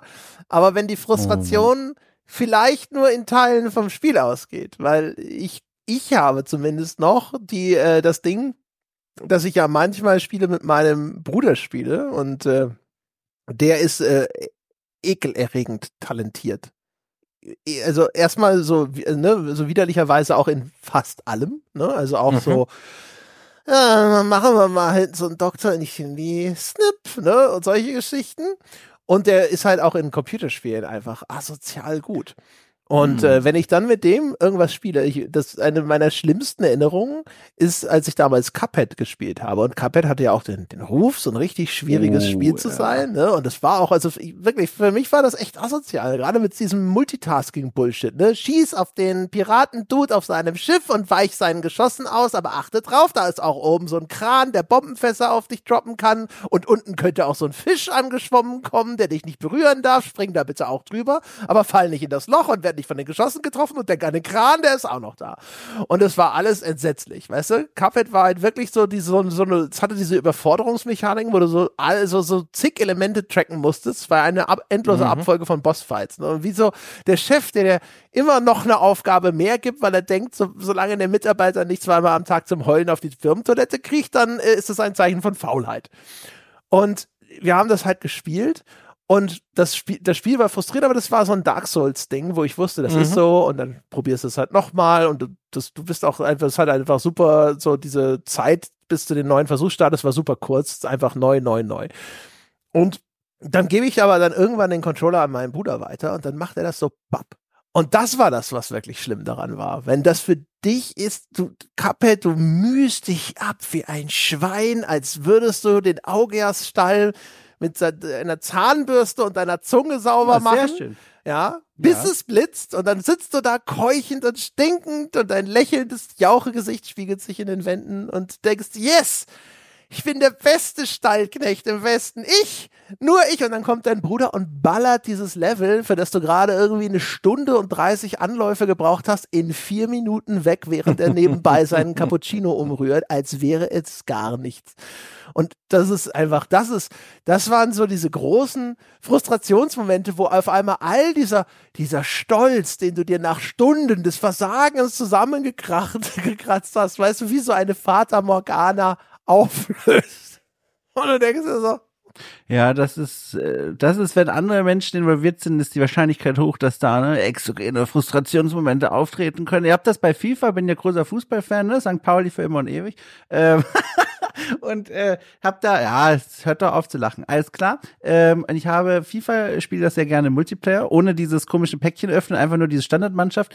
Und äh, da habe ich festgestellt, wenn ein Gegner in Führung ist, machen manche dieses elendige Passspiel in den eigenen Reihen, ne, in der Defensive oder wie das heißt. Dann wird der Ball einfach nur nach links und rechts geschoben, so dass man nicht rankommt. Und das sind Momente, wo ich am liebsten aufstehen und den Fernseher so nach links kippen würde, damit der Ball in meine Richtung rollt. So, also so wütend. Das, und, aber das gleichzeitig ist, ne, ich glaube, was, was Nietzsche hat gesagt, wenn man lang genug in den Abgrund reinschaut, wird man zum Abgrund. Jedenfalls, ich habe dann, dann schießt man das Tor. ich habe ich hab dann damit auch jetzt irgendwann mal angefangen, wenn ich gegen hier irgendwie mit doof St. Pauli spiele gegen Al Nassar irgendwo, wo 30 Milliarden Budget mitspielt, und ich da führe, dann schiebe ich die Kugel auch so ein bisschen hin und her. Also das ist, ne, man wird selber zum Monster. das ist auch nicht schlecht. Ich hatte da mal ähm, so ein Fall, wo ich der, der, der externe Faktor war, der exogene äh, Faktor. Ich glaube, es war Devil May Cry 4 oder 3. War ja erst seit 2006 äh, da in der Redaktion. Es müsste Devil May Cry 4 gewesen sein. Und mein Kollege Udo Zirniak, damals noch von der Playzone, hat ähm, das Spiel gespielt getestet. Äh, da gab es so einen Raum mit einem Gla äh, mit einer Glaswand Richtung äh, der restlichen Redaktion des Großraumbüros und da drin war ein großer Fernseher und eine 5.1 Anlage. Da haben wir dann oft mit den neuen Konsolen unsere Spiele getestet, also gespielt und auch so so ein bisschen Grafik und Sound überprüft. Und er saß da drin und irgendwann wurde das Gefluche immer stärker. So, so, und dann hat man mal reingeguckt, die Tür aufgemacht, irgendwie einen dummen Spruch gebracht, und er wurde immer einsilbiger und hat dich weggebellt und hat dann aber auch gesagt, das Spiel ist völlig unfair, das geht nicht, das geht nicht. Und da hatte er einen Boss, das dürfte der Kampf gegen Nero gewesen sein. Irgendjemand, der ein sehr Dante-ähnlicher Charakter ist. Also nicht so ein Riesenmonster, sondern so ein One versus One, wo beide relativ äh, gleichmäßig drauf sind. Er hat versagt, versagt, versagt nicht. Ach, das ist einer meiner besten, der besten Momente meines Lebens ist so nach dem Motto, kann ich mal? Und ich hätte das Spiel vorher nicht gespielt. Und er gibt mir den Controller und ich drücke so ein bisschen rum, mhm, angreifen und so weiter. Ich kenne allerdings die Spielereihe. Und im ersten Versuch lege ich den Boss. Und er war richtig beleidigt. Der hat sich nicht gefreut, dass ich ihm geholfen habe. Der war sauer.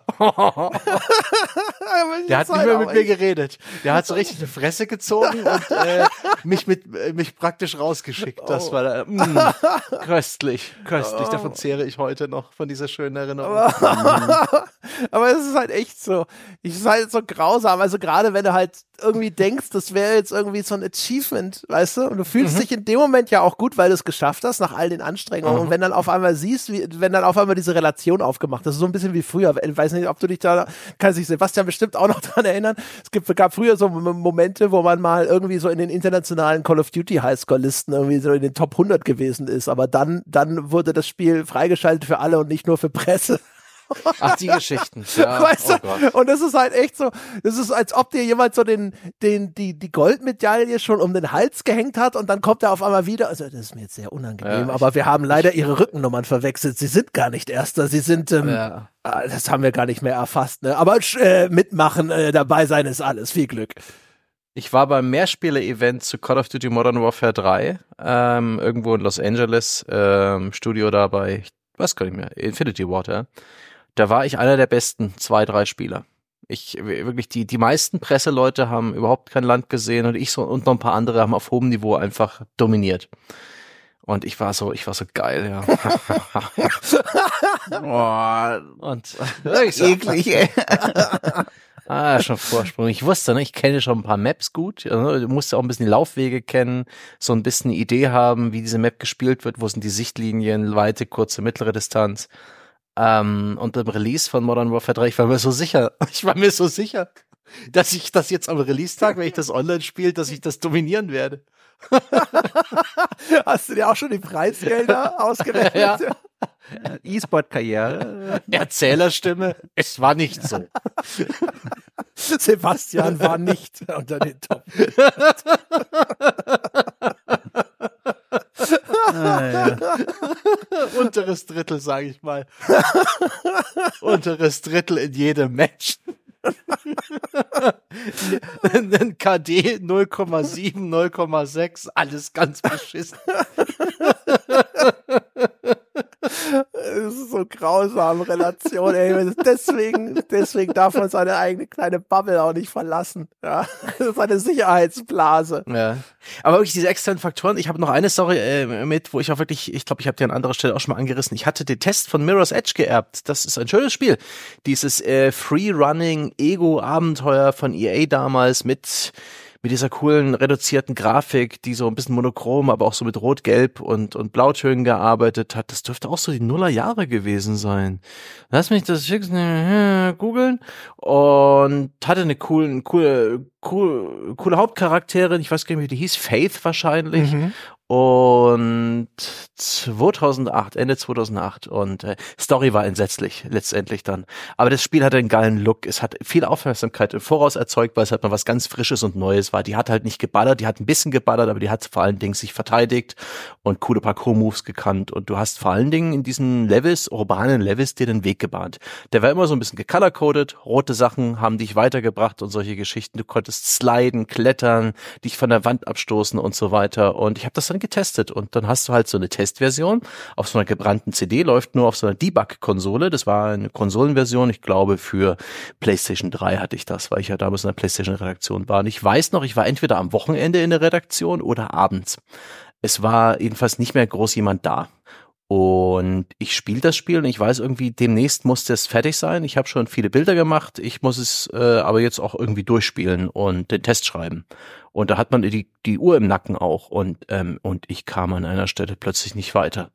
Ähm, das war irgendwie so ein, so ein so, so ein Einkaufszentrum, so eine Mall mit so ein, innen drin halt verschiedenen Etagen und irgendwie ging es eindeutig irgendwie nach oben dann und der Weg, der offensichtliche Weg endete dann plötzlich an so einer, an so einem runden Geländer ringsrum, so wie, wie die oberste Etage von einem Einkaufszentrum und ich, und ich wusste nicht, wo es hingeht. Und da hingen dann irgendwo so Lampen oder so Stahl, stählerne Bleche und sowas, aber das kann es nicht sein, da komme ich doch nicht hin. Und dann habe ich immer verzweifelter mir den Kopf an dieser Stelle eingeschlagen, wie ein, wie so ein, wie so ein Zootier, ja, das ganz, das am Käfig hin und her rennt und versucht irgendwo auszubrechen, habe ich immer verzweifelter versucht, irgendwie da weiterzukommen. Ich habe es ich, ich, ich war, ich, es muss doch gehen. Ich, ich, ich hab, das ganze Spiel ging doch. Ich habe das doch alles geschafft. Wieso geht's denn jetzt nicht weiter? Soll ich dahin? Aber hier sterbe ich doch. Hüpf. Und tatsächlich, ich sterbe. Also was? Also was willst du von mir spielen? Ich habe immer sinnlosere äh, Versuche gestartet, ähm, da irgendwie rauszukommen. Hab gedacht, okay, meinen Sie, dass ich da hinten vielleicht den Sprung schaffe ich da auch nicht? Oder ich gehe zurück? Nee, ich gehe zurück und bin zurückgegangen, habe den Level gebacktrackt, habe geguckt, aber nee, eindeutig geht's dahin. Aber was ist los? Was ist los? Und dann auch niemand mehr da, der mit mir redet. Ähm, du hast keine Online-Lösung, du hast niemanden. Das Spiel ist noch nicht erschienen. Es gibt keine, es gab keine Beilage oder so. Ich war komplett auf mich allein gestellt. Diese Gewissheit, dass dir niemand helfen kann. Also du kannst vielleicht am nächsten Tag den PR-Mann anschreiben, aber ich glaube, das war sogar irgendwie am Wochenende oder Ende der Woche. Das war also die Aussicht, da jetzt irgendwie Hilfe zu bekommen, schnell, war bei null. Und das hat mich so richtig in so eine Negativspirale gezogen und ich war geflucht. Ich habe diesen, dieses Großraumbüro, wo die Konsole stand, zusammengeschrien mit Schimpfworten, ja, wenn das meine Mutti gehört hätte. Die hätte sich, die hätte mich an den Ohren gezogen. Hätte dich mit Max Payne in dein Zimmer ja, gesteckt. Ich war kurz davor, den Controller zu werfen. Da, da habe ich wirklich Wut und Frustration empfunden. Und dann irgendwo, ach, da gibt's ja einen Weg da oben. Das war so peinlich. Also ich habe ich hab mich mir auch vor mir selbst geschämt. Ja, da geht's ja lang. Ich weiß, wie ich, ich weiß nicht, wieso ich es nicht gesehen habe. Ich bin bis heute der Meinung, dass es vielleicht auch sich erst materialisiert hat. Ja, das Spiel wurde on the fly gepatcht. Nein, aber wirklich, das ist einfach, irgendwann habe ich es gesehen. Ähm, aber das war so frustrierend bis dahin. Ähm, vor allen Dingen wegen des externen Faktors Zeitdruck. Zeitdruck und äh, weiß auch für diese Sorte Spiel nicht das Richtige. Also ich habe jetzt gerade Taylor's Principle 2 durch, da ist es okay gewesen. Wenn ich eine halbe Stunde ein Rätsel nicht geblickt habe, ist okay dann lasse ich das vielleicht auch mal liegen, ein Rätsel, dann löse ich ein anderes Rätsel. An diesem Moment hat einfach mein, auch der Spielfortschritt, da geht es ja in dem Spiel auch so um Geschwindigkeit, um Dynamik, um das schnelle Behände, um diese Fantasie des Freerunners, Parkour, ja, das Internetphänomen der 2000er Jahre. Und dann stehst du eine halbe Stunde gefühlt oder fast eine Stunde an der einen Stelle und weißt nicht weiter, das war so schlecht. Das war ganz grausam. Oh Gott. Ja, das stimmt. Man ist ja eh so, ne? Also auch wie wenn man manchmal in so einem in so einem Tunnel festhängt, wo da einfach mhm. die, die Strategie, die schon 20 Mal nicht funktioniert hat, ja. einfach nochmal. Richtig, einfach wirklich, da habe ich da wirklich so verrückten, verrückten Verhalten an den Tag gelegt. Das war ganz, ganz das seltsam. So. Gott sei Dank ist mir das in der Form nie wieder passiert. So schlimm.